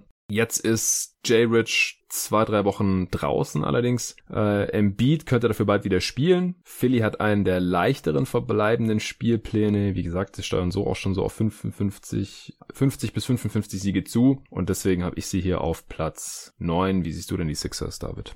Ich denke, für die Playoffs könnten sie wahrscheinlich ein bisschen höher gerankt werden, aber für die Regular Season haben sie wahrscheinlich auch einfach schon zu viel aufgegeben am Anfang der Saison, hm. um jetzt hier ein höheres Ranking zu verdienen. Äh, ihre Defense finde ich auch super. Das macht richtig Spaß, ihnen zuzuschauen. Die sind einfach so viel größer als ihre Gegner auf jeder Position und äh, da kommen einfach ziemlich viele Teams ins Verzweifeln. Und ähm, ja, also passt zwar nicht alles so an dem Kader, aber hat halt auch doch manche Vorteile, so wie sie im Moment aufgebaut sind. Ja, also jetzt äh, im Halbfeld ohne Embiid, da war da teilweise gar nichts los. Also das, ich habe es dann auch mal irgendwann getweetet. Nach, das war nix gegen Sixers, habe ich am MLK Day, glaube ich, war das noch das vierte Viertel angeschaut. Und da habe ich geschrieben, das hat mich echt an die NBA vor 15 Jahren oder so erinnert. Pistons gegen Spurs in den Finals, ja, wo man einfach kein Team wirklich scoren konnte. Einfach weil, weil ein bisschen die Optionen fehlen, weil das Spacing fehlt, die Shooting fehlt und die Defense einfach gut ist. Die Knicks Defense ist eigentlich nicht so gut, aber die Sixers Offense konnte es trotzdem nicht ausnutzen. Ähm, und auf der anderen Seite konnten die Knicks halt überhaupt nicht gegen die Sixers scoren. Und dann ging es halt immer so hin und her und kein Team hat einen guten Wurf rausgearbeitet und dann irgendwann einen wilden Wurf chucken müssen und der war dann ganz selten mal drin. Und am Ende haben die Sixers dann halt knapp gewonnen. Also Schön ist es in der Offense auf jeden Fall nicht. Defense, wie gesagt, umso besser. Und wenn Embiid zurückkommt, dann ist es eh wieder ein anderes Team. Aber es war trotzdem mal gut zu sehen, dass die Defense auch funktioniert, wenn Embiid nicht spielt und nicht mit drauf ist als Anker. Ja, ja, also ich denke, das liegt auch daran, weil Horford ist halt inzwischen eher ein Center als ein Power Forward. Mhm. Ähm, auch defensiv. Und ich denke, da macht er sich jetzt auch einfach ein bisschen besser. Also nicht so gut wie Embiid, aber in Relation zu, was er als Power Forward kann, mhm. ist er als Center einfach defensiv besser. Ähm, ist aber auch nochmal aufgefallen, dass sie ihn offensiv auch einfach nicht wirklich einbinden können. Mhm. Ich weiß aber auch nicht, ob ich da jetzt irgendwie jemandem die Schuld geben würde, aber damit Horford gut ist, muss man mit, mit ihm halt entweder Pick and Roll laufen und das kann keiner von den Sixers besonders gut oder man muss ihm im High Post den Ball geben und ein paar Cutter laufen lassen. Und ich finde jetzt auch nicht, dass die Spieler der Sixers jetzt wirklich begnadete Cutter sind, sondern alle eher mit dem Ball in der Hand ja. ihren Schaden anrichten. Und da ist der Fit einfach offensiv sehr schwer. Ja, da ist auch einfach kein Platz zum Cutten so wirklich. Stimmt. Also wenn, wenn Horford mit Embiid drauf ist und er steht im High Post oder da irgendwie in der Freiwurflinie rum, dann steht Embiid wahrscheinlich irgendwo im Low Post oder halt auch innerhalb der Dreierlinie normalerweise. Dann steht irgendwo Ben Simmons rum, wo er wahrscheinlich nicht verteidigt verteidigt werden muss. Deswegen sein Defender hängt auch noch irgendwo in der Zone rum. Und dann hast du halt noch Harris und, und Richardson, die zwar solide Schützen sind, aber wo die Defense halt dann schon auch mal ein bisschen davon weghelfen kann. Und dann hast du da auch keinen Platz für, für Cuts irgendwie. Also ich hoffe, dass Brad Brown da jetzt auch nochmal was gesehen hat, wie äh, Horford ein bisschen besser eingesetzt werden kann vielleicht und dann, dass äh, da komplett gestärkert wird und er wirklich immer auf der 5 spielt, wenn Embiid nicht drauf ist und so, weil das war auch nicht immer der Fall, wenn ich Sixers-Spiele gesehen habe, was ich dann auch nicht ganz verstanden habe. Ja, mal gucken, wie es weitergeht bei den Sixers. Ich habe sie auf jeden Fall auf Platz 9. Auf Platz 8 habe ich die Toronto Raptors. Sie sind damit um drei Plätze nach oben gegangen, weil, wie schon erwähnt, sind sie eins der wenigen Ost-Spitzenteams, bei denen es ein bisschen besser läuft zuletzt. 538 sagt auch 55 Siege, wie für die Sixers. Netrating auch 55 Siege. Stehen bei 32 und 14, teilen sich den zweiten Platz im Osten gerade mit den Miami Heat, die wir gerade schon besprochen haben, haben aber zehnmal gewonnen und nur dreimal verloren seit dem letzten Update. Immer noch die zweitbeste Defense der Liga. Ich kann es, glaube ich, nicht oft genug sagen. All das trotz der ganzen Verletzungen. Also sie stehen auf Platz zwei im Osten, zweitbeste Defense der Liga und das, obwohl halt jeder in dieser Rotation diese Saison schon verletzt war. Jeder wichtige Spieler. Fred Van Vliet ist jetzt seit einer Woche ungefähr wieder da und ja, seither sind endlich mal wieder alle fit. Also jetzt sind gerade McCaw und Ronnie Hollis Jefferson day to day, aber die haben ja eigentlich auch nur eine größere Rolle gespielt jetzt zuletzt, weil halt immer irgendjemand anderes verletzt war. Ich denke, das ist zu verkraften. Und prompt hat man halt aktuell jetzt sieben in Folge gewonnen und über die letzten zwei Wochen auch noch die drittbeste Offense der Liga. Also über die Saison ist man da nur Mittelmaß, aber jetzt, wo alle fit sind, drittbeste Offense über die letzten zwei Wochen. Kleine Sample Size, ist klar. Aber da zeigen sie halt auch schon nochmal, dass offensiv da auch mehr drin ist, wenn alle fit sind. Die drei Niederlagen seit dem letzten Update kamen jetzt gegen Miami, Portland und die Spurs. Aber letztere beiden waren auch jeweils nur mit einem Punkt. Also jetzt auch nicht mega tragisch. Das heißt, sie haben jetzt nur ein Spiel seit dem letzten Update wirklich klar verloren. Das ist wirklich verdammt gut. Deswegen habe ich die drei Plätze nach oben geschoben und hier auf Platz 8. Was hältst du von Toronto? Ja, einfach ein unglaubliches Team. Ich fand vor der Saison komisch, dass sie ähm, so schlecht prognostiziert wurden. Ähm, aber ich hätte natürlich jetzt auch nicht damit rechnen können, dass sie diese ganzen Verletzungen haben und trotzdem ähm, so gut sind. Die meisten Minuten haben für sie tatsächlich OG Anunobi und Fred Van Fleet gespielt inzwischen, mhm. die natürlich beides gute Spieler sind, aber auf jeden Fall nicht die Stars, die du oben auf deiner Minutenliste haben willst. Aber ähm, ja, sie spielen einfach alle gut zusammen und ich liebe Nick Nurse auch als Coach. Er hat meiner Meinung nach definitiv ein Anrecht darauf, eventuell der Beste zu sein in der Liga im Moment, denn seine Rotationen sind einfach immer stimmig und er scheint auch immer etwas zu finden, was in der Summe gut funktioniert, egal ob da zwei Spieler auf dem Platz stehen, die wahrscheinlich eher G-League-Minuten sehen sollten. Ja, ist unglaublich. Platz 7. Utah Jazz, auch um drei Plätze nach oben gestiegen, auch weil sie einen sehr, sehr guten Stretch jetzt hatten. 538 sagt 54 Siege, Netrating hochgerechnet sind 55 Siege. Sie stehen bei 32-14, genauso wie die Raptors und auch die Heat im Osten gerade. Zwölfmal gewonnen und nur zweimal verloren seit dem letzten Update. Sie haben die beste Offense der Liga über die letzten zwei Wochen und sind insgesamt in der Offense jetzt auf Platz 8. Und das ist ein enormer Sprung. Also wer sich noch erinnern kann an die ersten paar Updates, da war Utah immer irgendwo zwischen Platz 20 und 25, glaube ich, in der Offense. Und das war ja besonders enttäuschend, weil man der Moves gemacht hatte, wo man dachte, die Offense wird jetzt besser. Mit Conley statt Rubio, Bogdanovic statt Favors im Endeffekt. Und die Offense wurde einfach nicht besser. Die Defense war immer solide, die ist auch immer noch auf Platz 6. Jetzt hat man gerade 10 in Folge gewonnen gehabt und dann äh, nach Overtime gegen New Orleans verloren. Das war dieser Brandon Ingram Basovita, was hatte der? 47 Punkte oder so. Das hat man verloren. Ja. Und dann halt gestern Nacht das gegen Houston, wie gesagt, wo Eric Gordon 50 Punkte gemacht hat. Also äh, überspitzt gesagt ist es so, wenn jetzt nicht ein Gegenspieler total am Rad dreht, dann verlieren die Jazz irgendwie nicht mehr. Aber man muss halt auch sagen, von den 14 Siegen, die sie hatten jetzt, was denkst du, wie viele waren gegen Teams mit einem positiven Rekord? Vier? Nicht schlecht. Drei.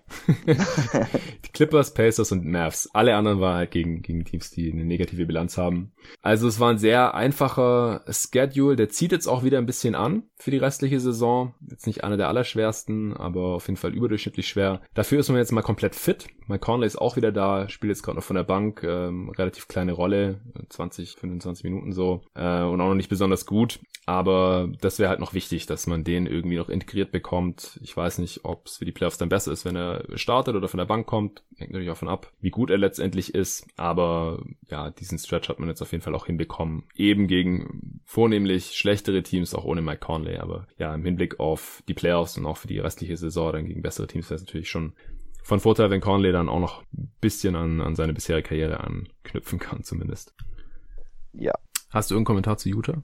Ähm, also ich schaue nicht so viele Utah-Spiele, muss ich sagen, denn ich mag das Team einfach nicht so.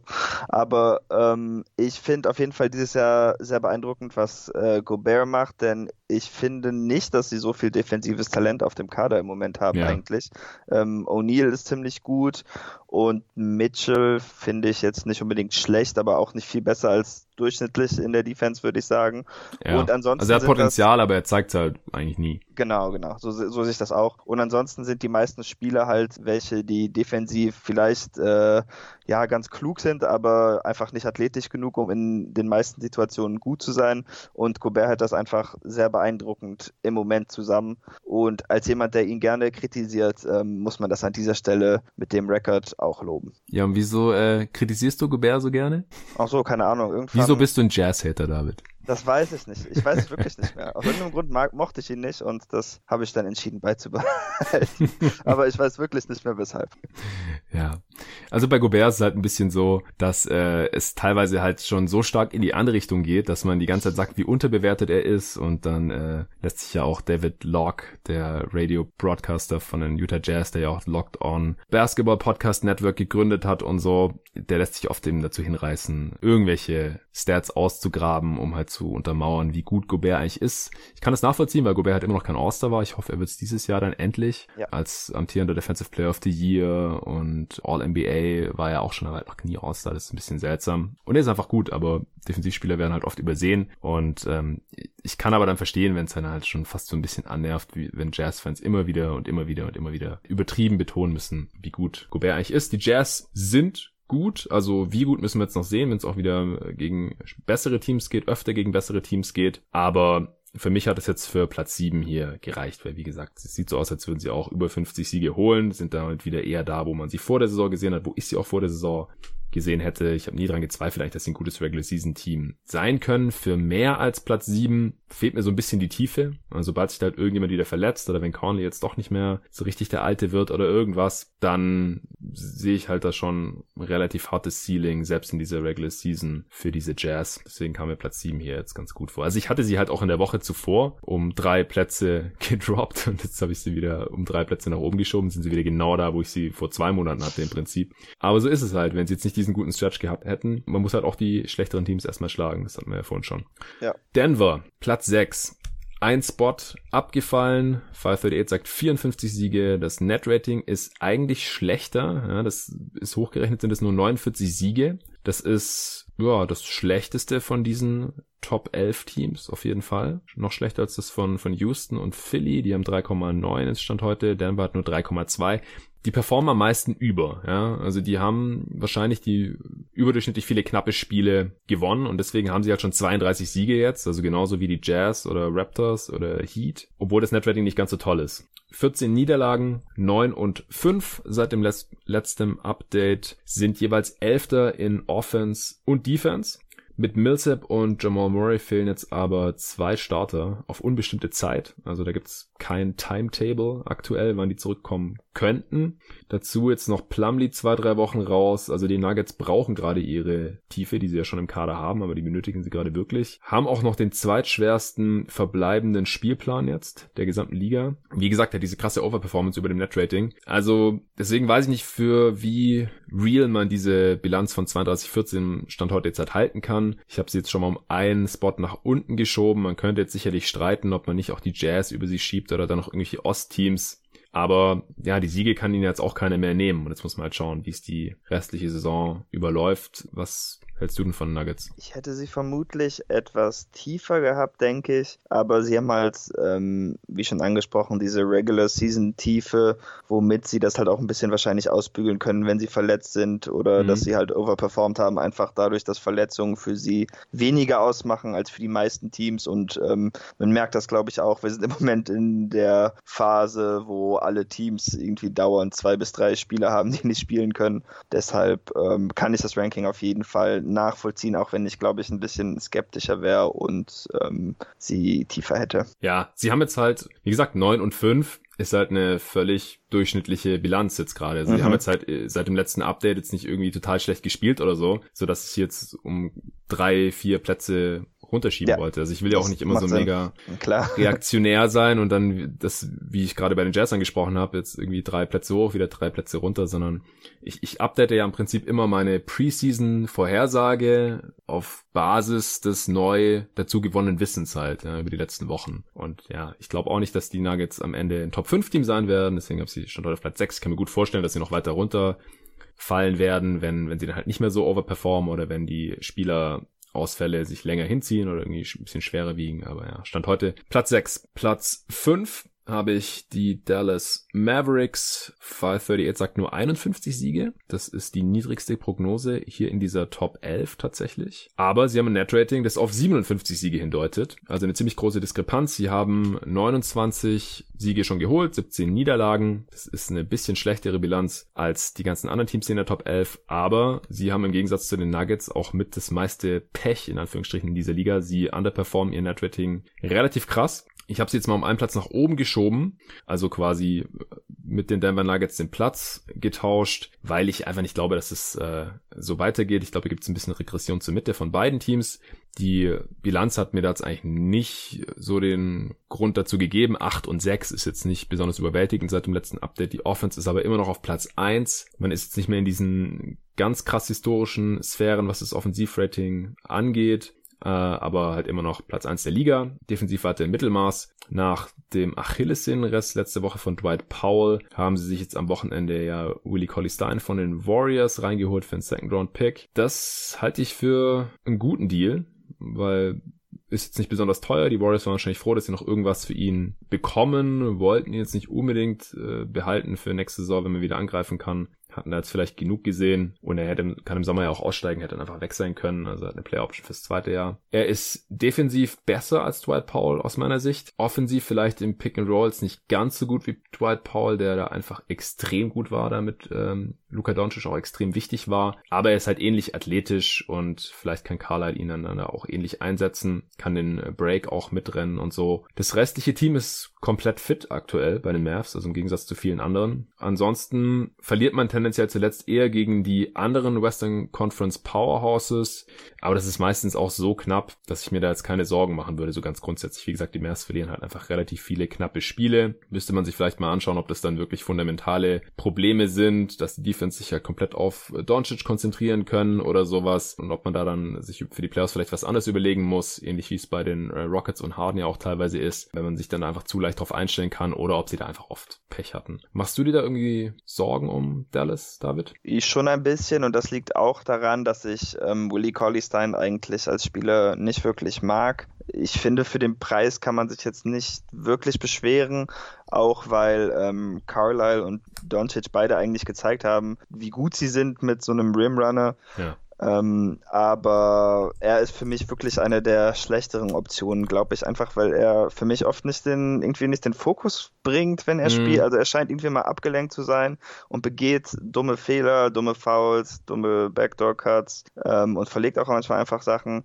Ähm, ich sehe ihn vielleicht negativer, als er ist, aber ich könnte mir schon vorstellen, dass diese Dwight Powell-Verletzung ihn noch wirklich zu Schaden kommt, denn sonst äh, auf Majanovic kann man sich nicht wirklich verlassen und Porzingis und Kleber Kleber sind halt eher Floor Spacer als ähm, Roller. Aber ähm, ich bin auf jeden Fall gespannt. Sie haben auf jeden Fall das offensive Talent, um da trotzdem mitarbeiten zu können. Ja, also ich denke halt zum einen, wie du schon gesagt hast, er war nicht teuer und man kann es mal probieren. Und wenn nicht, dann muss man ihn ja jetzt auch nicht unbedingt spielen lassen. Und die Mavs können ja, ja. immer noch Courtney Lee für irgendeinen anderen Center traden, wenn es da noch ein Upgrade gibt. Aber sie haben jetzt auf jeden Fall mal ja so ein so ein Safety-Move gemacht. Wenn sie nichts anderes bekommen an der Trade Deadline, dann steht man jetzt nicht ohne weiteren Big da, weil, das ist ja gerade auch schon gesagt, die anderen Center der Mavs oder Big Man der Mavs sind halt andere Spielertypen. So ein Blessing in disguise könnte sein, dass Porzingis jetzt mehr auf der 5 spielt. Die Mavs starten ja jetzt auch so oder haben zumindest schon teilweise so gestartet, habe ich gesehen, mit Porzingis auf der 5, was in vielen Matchups wahrscheinlich auch einfach sinnvoller ist, äh, gerade Richtung Playoffs. Aber wie gesagt, ich kann mir vorstellen, dass Collie Stein funktioniert, muss nicht funktionieren. Äh, also gerade auch Spieler, die nicht immer den Fokus haben, den Gameplan von Rick Carlisle auszuführen, die sind dann bei Rick Carlisle auch schnell im, im Doghouse schon gewesen in der Vergangenheit. Das müssen wir mal abwarten. Aber ich denke so vom, vom Skillset her und Collie Stein hat ja auch noch nie bei einem Team gespielt, das gut ist. das um Playoffs mitspielt so richtig. Das stimmt. Vielleicht äh, wacht er jetzt mal auf und denkt, hey, wenn ich in Playoffs solide Leistung zeige, dann kriege ich im Sommer vielleicht auch ein bisschen mehr Geld. Wer weiß, er ist ja noch relativ jung eigentlich. Ja, also den Move wollte ich auch gar nicht kritisieren. Ich erwarte nur nicht so viel davon. Ja, es kann auf jeden Fall nach hinten losgehen. Das war, war eine gute Anmerkung. Es klang vielleicht auch im ersten Moment zu positiv, was ich da über Willie Collis Stein gesagt habe. Es gibt ja einen Grund, wieso die Warriors ihn für den Second Round abgegeben haben. Ja. Okay, Boston, dein Team, habe ich auf vier. Nach wie vor hat sich nichts geändert im Vergleich zum letzten Mal. 538 sagt 54 Siege. Das Net-Rating von plus 7,4. Das ist das zweitbeste der Liga sagt 59 Siege. 30 und 15 habe ich vorhin schon mal erwähnt. 8 und 7 seit dem letzten Update. Also auch ein bisschen am Straucheln, wie viele andere Teams auch in der Eastern Conference. Wie gesagt, man ist jeweils Vierter in Offense und Defense und auch im Osten über die letzten zwei Wochen, aber nur noch Elfter in äh, der Defense. Es waren jetzt viele Spieler immer wieder äh, aus, waren verletzt und, und mussten aussetzen mit kleineren Verletzungen, äh, außer Robert Williams, dem, dem dritten, der fehlt wahrscheinlich noch ein paar Wochen, könnte im Februar irgendwann zurückkommen. Hat jetzt aber auch nicht so diese Riesenrolle in dem Team. Man hatte zwei Niederlagenserien, A3 Spiele, David, worin zwei Back-to-Backs enthalten waren. Was ist da ja, los? Das, das ist sehr tragisch. Ähm, ich bin mir nicht ganz sicher, also es haben halt wie gesagt viele Spieler gespielt, was im Moment ein bisschen Problem ist, ist, dass die Center-Rotation sehr dünn ist, dadurch, dass Thais und Williams teilweise gleichzeitig ähm, gefehlt haben. Und jetzt noch Kanter. Ja, der stimmt, der war jetzt auch noch raus. Aber ähm, worauf ich eigentlich hinaus wollte, äh, was Brad Stevens dieses Jahr sehr gut gemacht hat, ist ähm, aus Enes Kanter das meiste rauszuholen und ihn dafür aber, wenn er gemerkt hat, dass er ein Team nicht verteidigen kann, einfach schnell vom Platz zu ziehen. Hm. Ähm, wenn es aber gar keine Center-Optionen mehr gibt, außer Enes Kanter und Grant Williams als Rookie, Rookie, ja, dann hat man diese Flexibilität nicht mehr und dann muss man einfach mit dem, was passiert, leben. Mhm. Ähm, und dazu war natürlich auch noch, ähm, Tatum hat ein paar Spiele gefehlt, Brown hat ein paar Spiele gefehlt, ja. Smart hat Spiele gefehlt und äh, mit so einer. Kemba auch, oder? Ähm, ja, gut, aber das ist für die Defense jetzt, denke ich, nicht so okay. wichtig. Aber genau, einfach diese inkonstante Flügelrotation macht es auch, denke ich, schwer für die Kommunikation, gerade wenn die Celtics ja ein Team sind, das äh, gerade durch Kommunikation und Switches defensiv gut ist. Die können sich ja nicht einfach auf ihre Länge verlassen, denn die gibt es nicht. Ja, ich denke, der einzig richtig gute Sieg war gegen die Lakers da am MLK Day. Da haben dann auch viele zugeschaut. Ja. Der hat bestimmt auch gut getan dann. Ein Blowout im Boston Garden. Aber ansonsten war das nicht äh, der beste Stretch der Celtics. Unterm Strich denke ich aber, würde ich trotzdem noch erwarten, dass die Celtics gut Chancen haben, die viertbeste Regular Season Bilanz zu holen. Da würde ich mir jetzt auch keine Sorgen machen, sobald halt wieder alle einigermaßen fit sind. Und so sieht's ja auch aus. Also es ist nur Robert Williams äh, jetzt noch länger draußen wahrscheinlich. Richtig. Gut, dann auf Platz drei habe ich die Los Angeles Clippers. Auch hier hat sich nichts getan. Also Top 4 hat sich jetzt nichts verändert, einfach weil die Teams mehr oder weniger genauso weitergespielt haben wie bisher. Oder im Fall von den Celtics halt einfach jetzt kein Team aufgekommen ist, wo ich sage, okay, da gehe ich jetzt von aus, die holen die viertbeste Bilanz der Liga. Die Clippers, laut 538, holen sie 58 Siege. Das Netrating deutet auf 56 hin. Sie haben 33 bereits geholt, 14 Niederlagen, 10 und 3 seit dem letzten Update, 5. in der Offense und 7. in der Defense. Also ziemlich gut.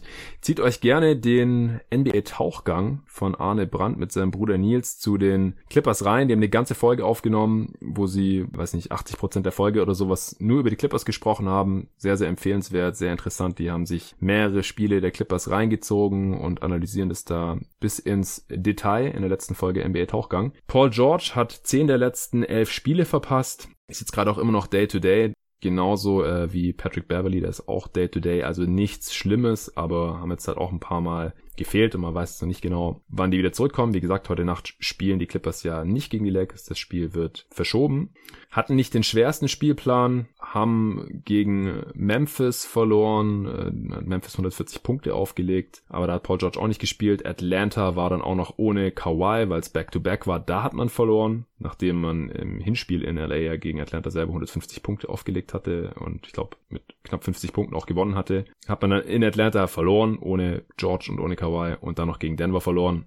Aber ich denke halt, wenn beide fit sind, George und Leonard, dann sind die Clippers immer noch extrem schwer zu schlagen. Und äh, wenn die jetzt nicht noch beide richtig viele Spiele verpassen in dieser Saison, dann denke ich halt auch, dass sie gute Chancen haben, die drittmeisten Siege der Liga zu holen. Wie siehst du das, David? Ja, ich glaube auch. Ich wäre vielleicht ein bisschen skeptischer, einfach da ähm, sie, ich nicht weiß, ob sie wirklich in voller Besetzung äh, durchgehend spielen würden. Äh, könnte mir vorstellen, dass wenn George zurück ist, sie dann vielleicht versuchen, Kawhi noch ein paar Pausen zu geben. Aber äh, das Talent haben sie natürlich auf jeden Fall und in dem Sinne wahrscheinlich eine sichere Wette, um auf sie zu setzen, gerade da sie auch noch so viele talentierte Spieler auf der Bank haben. Oder ich glaube, Harkless spielt im Moment äh, kaum mehr. Das heißt, da gibt es auf jeden Fall noch Spieler, aus denen man was holen kann. Ja, ich habe jetzt halt auch einfach nicht das Team gesehen, das ich vor die Clippers setzen würde an dieser Stelle. Nee, genau, das würde, ich meine, die anderen Teams sind ja alle ein bisschen schlechter gewesen, hast du ja schon umschrieben, deshalb würde ich das auch so lassen, denke ich. Ja, also sie haben jetzt einen Sieg mehr als die Nuggets und Jazz im Westen mhm. und gleich viele Niederlagen. Kann natürlich sein, dass sie überholt werden und dann nicht mehr auf Platz zwei im Westen stehen. Kawhi wird, denke ich, weiterhin keine Back-to-Back -Back spielen. Das ist safe. Bei Paul George mal gucken. Ähm, aber ich denke auch unterm Strich Doc Rivers hat ja auch gezeigt, dass äh, er mit dieser Situation so gut umgehen kann, dass man jetzt trotzdem auf Platz zwei steht im besten Stand heute. Ich denke auch, wenn die Clippers einen Move machen zur Deadline, dann wird es eher ein Move sein, der ihnen für die restliche Saison direkt auch helfen kann. Dann bleiben nur noch zwei Teams. Wie gesagt, es ist wahrscheinlich keine Überraschung für die Leute, die sich an die letzten Updates erinnern können. Die Lakers auf Platz zwei 538 sagt 61 Siege, Net-Rating deutet auf 58 Siege hin. Sie haben 36 und 10, das ist Platz 1 im Westen natürlich, auch 10 und 3 seit dem letzten Update. Zwei dieser drei Niederlagen waren auf großer Bühne. Ich habe sie auch beide schon erwähnt heute. Einmal gegen Boston in Boston am MLK Day habe ich gesehen, dann äh, auch gegen Philly, jetzt in Philly als LeBron Kobe überholt hat. Das ist halt auch nochmal so eine krasse Sache eigentlich, ja, dass es halt irgendwie zwölf Stunden war, bevor Kobe dann verstorben ist. Und LeBron rennt dann noch über den Court mit, mit äh, auf seinen Schuhen Mamba Forever drauf geschrieben und danach im Spiel haben sie telefoniert und Kobe setzt diesen Tweet ab, wo er ihm gratuliert und das ist der letzte Tweet, den er jemals abgesendet hat und so heftig. Ähm, ich weiß nicht, wie, wiefern die Lakers jetzt brauchen, um äh, auch über diesen Schock hinwegzukommen als Organisation, als Team, äh, weil Kobe da ja schon noch sehr, sehr präsent war. Die dritte Niederlage in diesem Zeitraum war gegen Orlando mit einem Punkt. Also hätte auch andersrum ausgehen können. Man ist Sechster in der Offense, Fünfter defensiv. Das nächste Spiel ist dann am Freitag gegen Portland zu Hause im Staples Center. Das ähm, wird bestimmt eine ziemlich emotionale Geschichte. Zum Glück hat man aktuell keine Verletzten, außer der Marcus Cousins natürlich, aber das ist nichts Neues. Und ich denke auch, dass Platz eins im Westen relativ safe scheint. Oder wie siehst du das, David? Ja, denke ich auch. Die LeBron-Anthony Davis-Kombination ist halt etwas, das nicht viele Teams stoppen können und äh, für die meisten Teams, die nicht um die Playoffs mitspielen, wahrscheinlich von vornherein schon äh, eine verlorene Geschichte. Deshalb denke ich, dass man das auch ganz safe so sehen kann, denn sie werden davon noch genug Spiele haben. Aber sie haben ja auch schon gezeigt inzwischen, dass sie gegen bessere Teams ähm, besser performen können. Ich glaube, nur gegen die Spitze des Ostens hatten sie bis und die Clippers natürlich hatten sie bisher Probleme. Ansonsten haben sie das auch anziehen können, äh, weil sie am Anfang der Saison hinterhergerufen gekriegt haben, dass sie keine Siege gegen gute Teams hatten. Ja, das sehe ich auch so. Dann kommen wir zum letzten Team. Der Pod geht eh schon eine Ewigkeit, aber das war natürlich absehbar. das sind die Milwaukee Bucks natürlich. 538 sagt 65 Siege. Das Net-Rating hochgerechnet ergibt 69 Siege sogar. 40 haben sie schon bei nur sechs Niederlagen, 11 und 1 seit dem letzten Update. Die einzige Niederlage kam gegen, David, hast du aufgepasst? Bitte, Entschuldigung, habe ich gerade nicht verstanden. Hast du aufgepasst, gegen wen die Bucks verloren haben? Äh, nee, nee. San Antonio. Ah. Mit 22 Punkten, also die haben in dem Abschnitt zweimal gegeneinander gespielt. Ich glaube auch innerhalb weniger Tage und das eine haben die Bucks gewonnen und das andere dann die Spurs mit 22 Punkten. Äh, mit Janis auf dem Feld waren die Bucks interessanterweise nur minus zwei, also ohne ihn dann minus 20. Und die Spurs haben 19 Dreier getroffen. Also machen sie auch nicht jeden Tag. So kam diese eine Niederlage für die Bucks äh, zustande. Selbst der Rosen hat in dem Spiel einen Dreier getroffen. Unglaublich. Bei den Bucks ist keiner wirklich verletzt zurzeit. Also George Hill ist so Day-to-Day, -Day, aber nichts Ernstes auf Kurs zu 70 Siegen. Also ich denke, es könnte drin sein. Ja, nach 46 Siegen erst sechs Niederlagen. Das gibt, wenn man jetzt die Sieg Siegesbilanz einfach nur hochrechnen würde, 71 Siege schon. Ja, äh, ich denke, in der Regular Season gibt es zu Milwaukee wahrscheinlich gar nicht mehr so viel zu sagen. Deswegen würde ich dich jetzt einfach fragen, erstens, denkst du, dass 70 Siege drin sein könnten in der Regular Season? Und zweitens, denkst du, dass die Bucks auch ein besseres Team für die Playoffs als letzte Saison sind? Zu ersterem würde ich sagen, ja. Und fürs Zweite, ich weiß nicht, ob sie unbedingt besser geeignet sind für die Playoffs, aber ich weiß nicht, ob es ein Team gibt, das gut genug ist, um sie zu schlagen dieses Jahr. Ähm, also ich denke schon, dass sie ein bisschen besser sind. Ich mag Dante DiVincenzo auch sehr. Bei Chris Middleton kann man auch noch darauf hinweisen, dass er sich wirklich enorm verbessert hat. Ist natürlich jetzt nur eine halbe Saison, also ob er jetzt wirklich ein besserer Offensivspieler geworden ist, kann man nicht unbedingt sagen. Aber er hat im Moment ein True Shooting Percentage von fast 62 Prozent. Hm. Ähm, letztes Jahr, als er zum ersten Mal All-Star wurde, war er noch bei 56 Prozent. Hm. Also das sind äh, irgendwie 5 Prozent dazu oder so. Und und ähm, das ist auf dem Niveau auf jeden Fall ein Riesensprung. Also 56 ist halt so Durchschnitt und alles genau. über 60 schon ziemlich krass, vor allem wenn man so eine große offensive Rolle hat wie Middleton, ja. Genau, und wenn er das halt jetzt auch noch in die Playoffs übertragen könnte, dann würde ich auf jeden Fall ja sagen. Und ansonsten denke ich einfach, es dauert so lange, bis sie zum Beispiel überhaupt auf Kawhi treffen würden. Ich bin mir nicht sicher, ob im Osten ein Team jetzt perfekt ausgestattet ist, um sie zu stoppen. Die Sixers vielleicht, aber äh, bei allen anderen Teams sehe ich da eigentlich eher schwarz für die Opposition. Ja, also die Sixers spielen, glaube ich, noch dreimal gegen die Bucks. Also das können wir uns noch ein paar Mal angucken. Hoffentlich mhm. dann auch wieder mit Embiid. An Weihnachten haben wir es ja auch schon gesehen, aber das war nur ein Spiel. Das will ich jetzt noch nicht überbewerten. Nee. Das muss man auf jeden Fall im Auge behalten. Ich denke auch, dass die Sixers da der größte Konkurrent sein könnten, bei allem Respekt für die Heat und Raptors und Pacers und Celtics natürlich. Oh, fast vergessen. Ja, fast vergessen. War keine Absicht.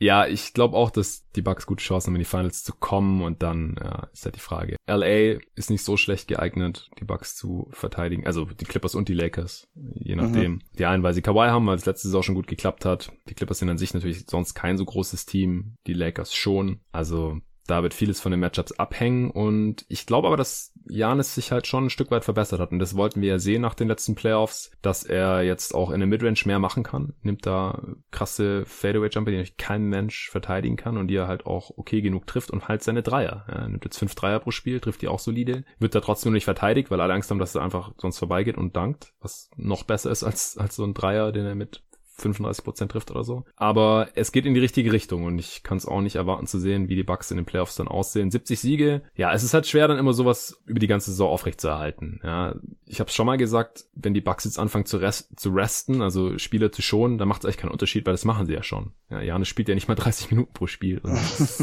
Ist trotzdem so krass. Und sie haben auch ohne Janis äh, ziemlich gut noch funktioniert. Und ohne Bledsoe, der lang verletzt war und so weiter. Das scheint alles irgendwie nicht so viel auszumachen. Sie sind ziemlich tief. Du hast Dante DiVincenzo noch erwähnt, der da äh, einen sehr, sehr guten Job macht in seinem zweiten Jahr. Teilweise als Starter, als Middleton verletzt war, teilweise jetzt auch von der Bank. Und allgemein, dieses System funktioniert in der Regular Season einfach extrem gut. Und deswegen kann ich mir schon vorstellen, dass sie an die 70 rankommen. Aber es gibt natürlich auch einen Grund, wieso das in der gesamten NBA-Story erst zwei Teams geschafft haben. Die Bucks sind extrem dominant. Sowas sieht man selten. Aber am Ende, dass es dann für 70 reicht, da spricht die Wahrscheinlichkeit halt schon eigentlich eher dagegen. Ja, das stimmt.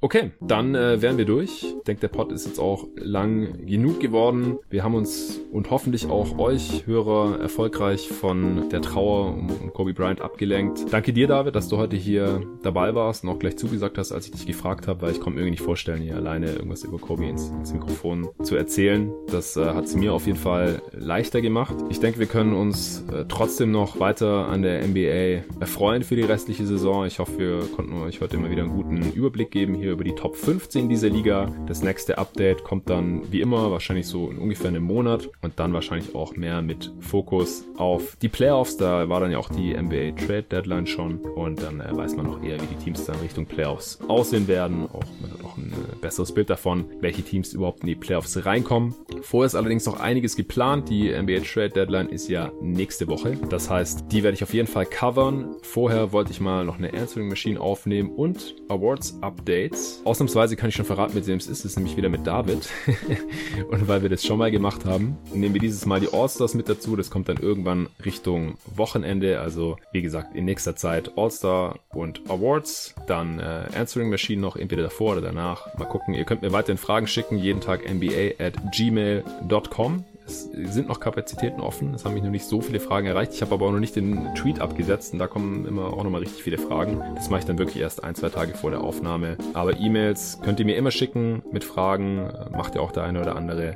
Wie gesagt, jeden Tag NBA at gmail.com für die Answering Machine. Dann, wie gesagt, Trade Deadline Coverage. Dann ist noch ein anderer Pod mit einem Gast geplant. Weiß noch nicht, ob das wirklich zustande kommt. Und dann äh, kommst du mich auch schon besuchen, David. Mal wieder in Berlin. Yes. Übers All-Star Weekend. Und wir machen einen Pod übers All-Star Weekend. Ja, weil wir werden es angucken. Im Gegensatz zu diesen ganzen Hatern da draußen und den NBA-Fans, die keinen Bock mehr aufs All-Star-Game haben, aufs All-Star-Weekend und sagen, oh nee, schau ich mir nicht an, es ist für Zwölfjährige. Ist uns egal. Wir haben da Bock drauf, wir ziehen uns das zusammen rein hier bei mir in meiner Bude, bevor ich hier dann im März auch ausziehe aus meiner Junggesellen NBA Freak Bude.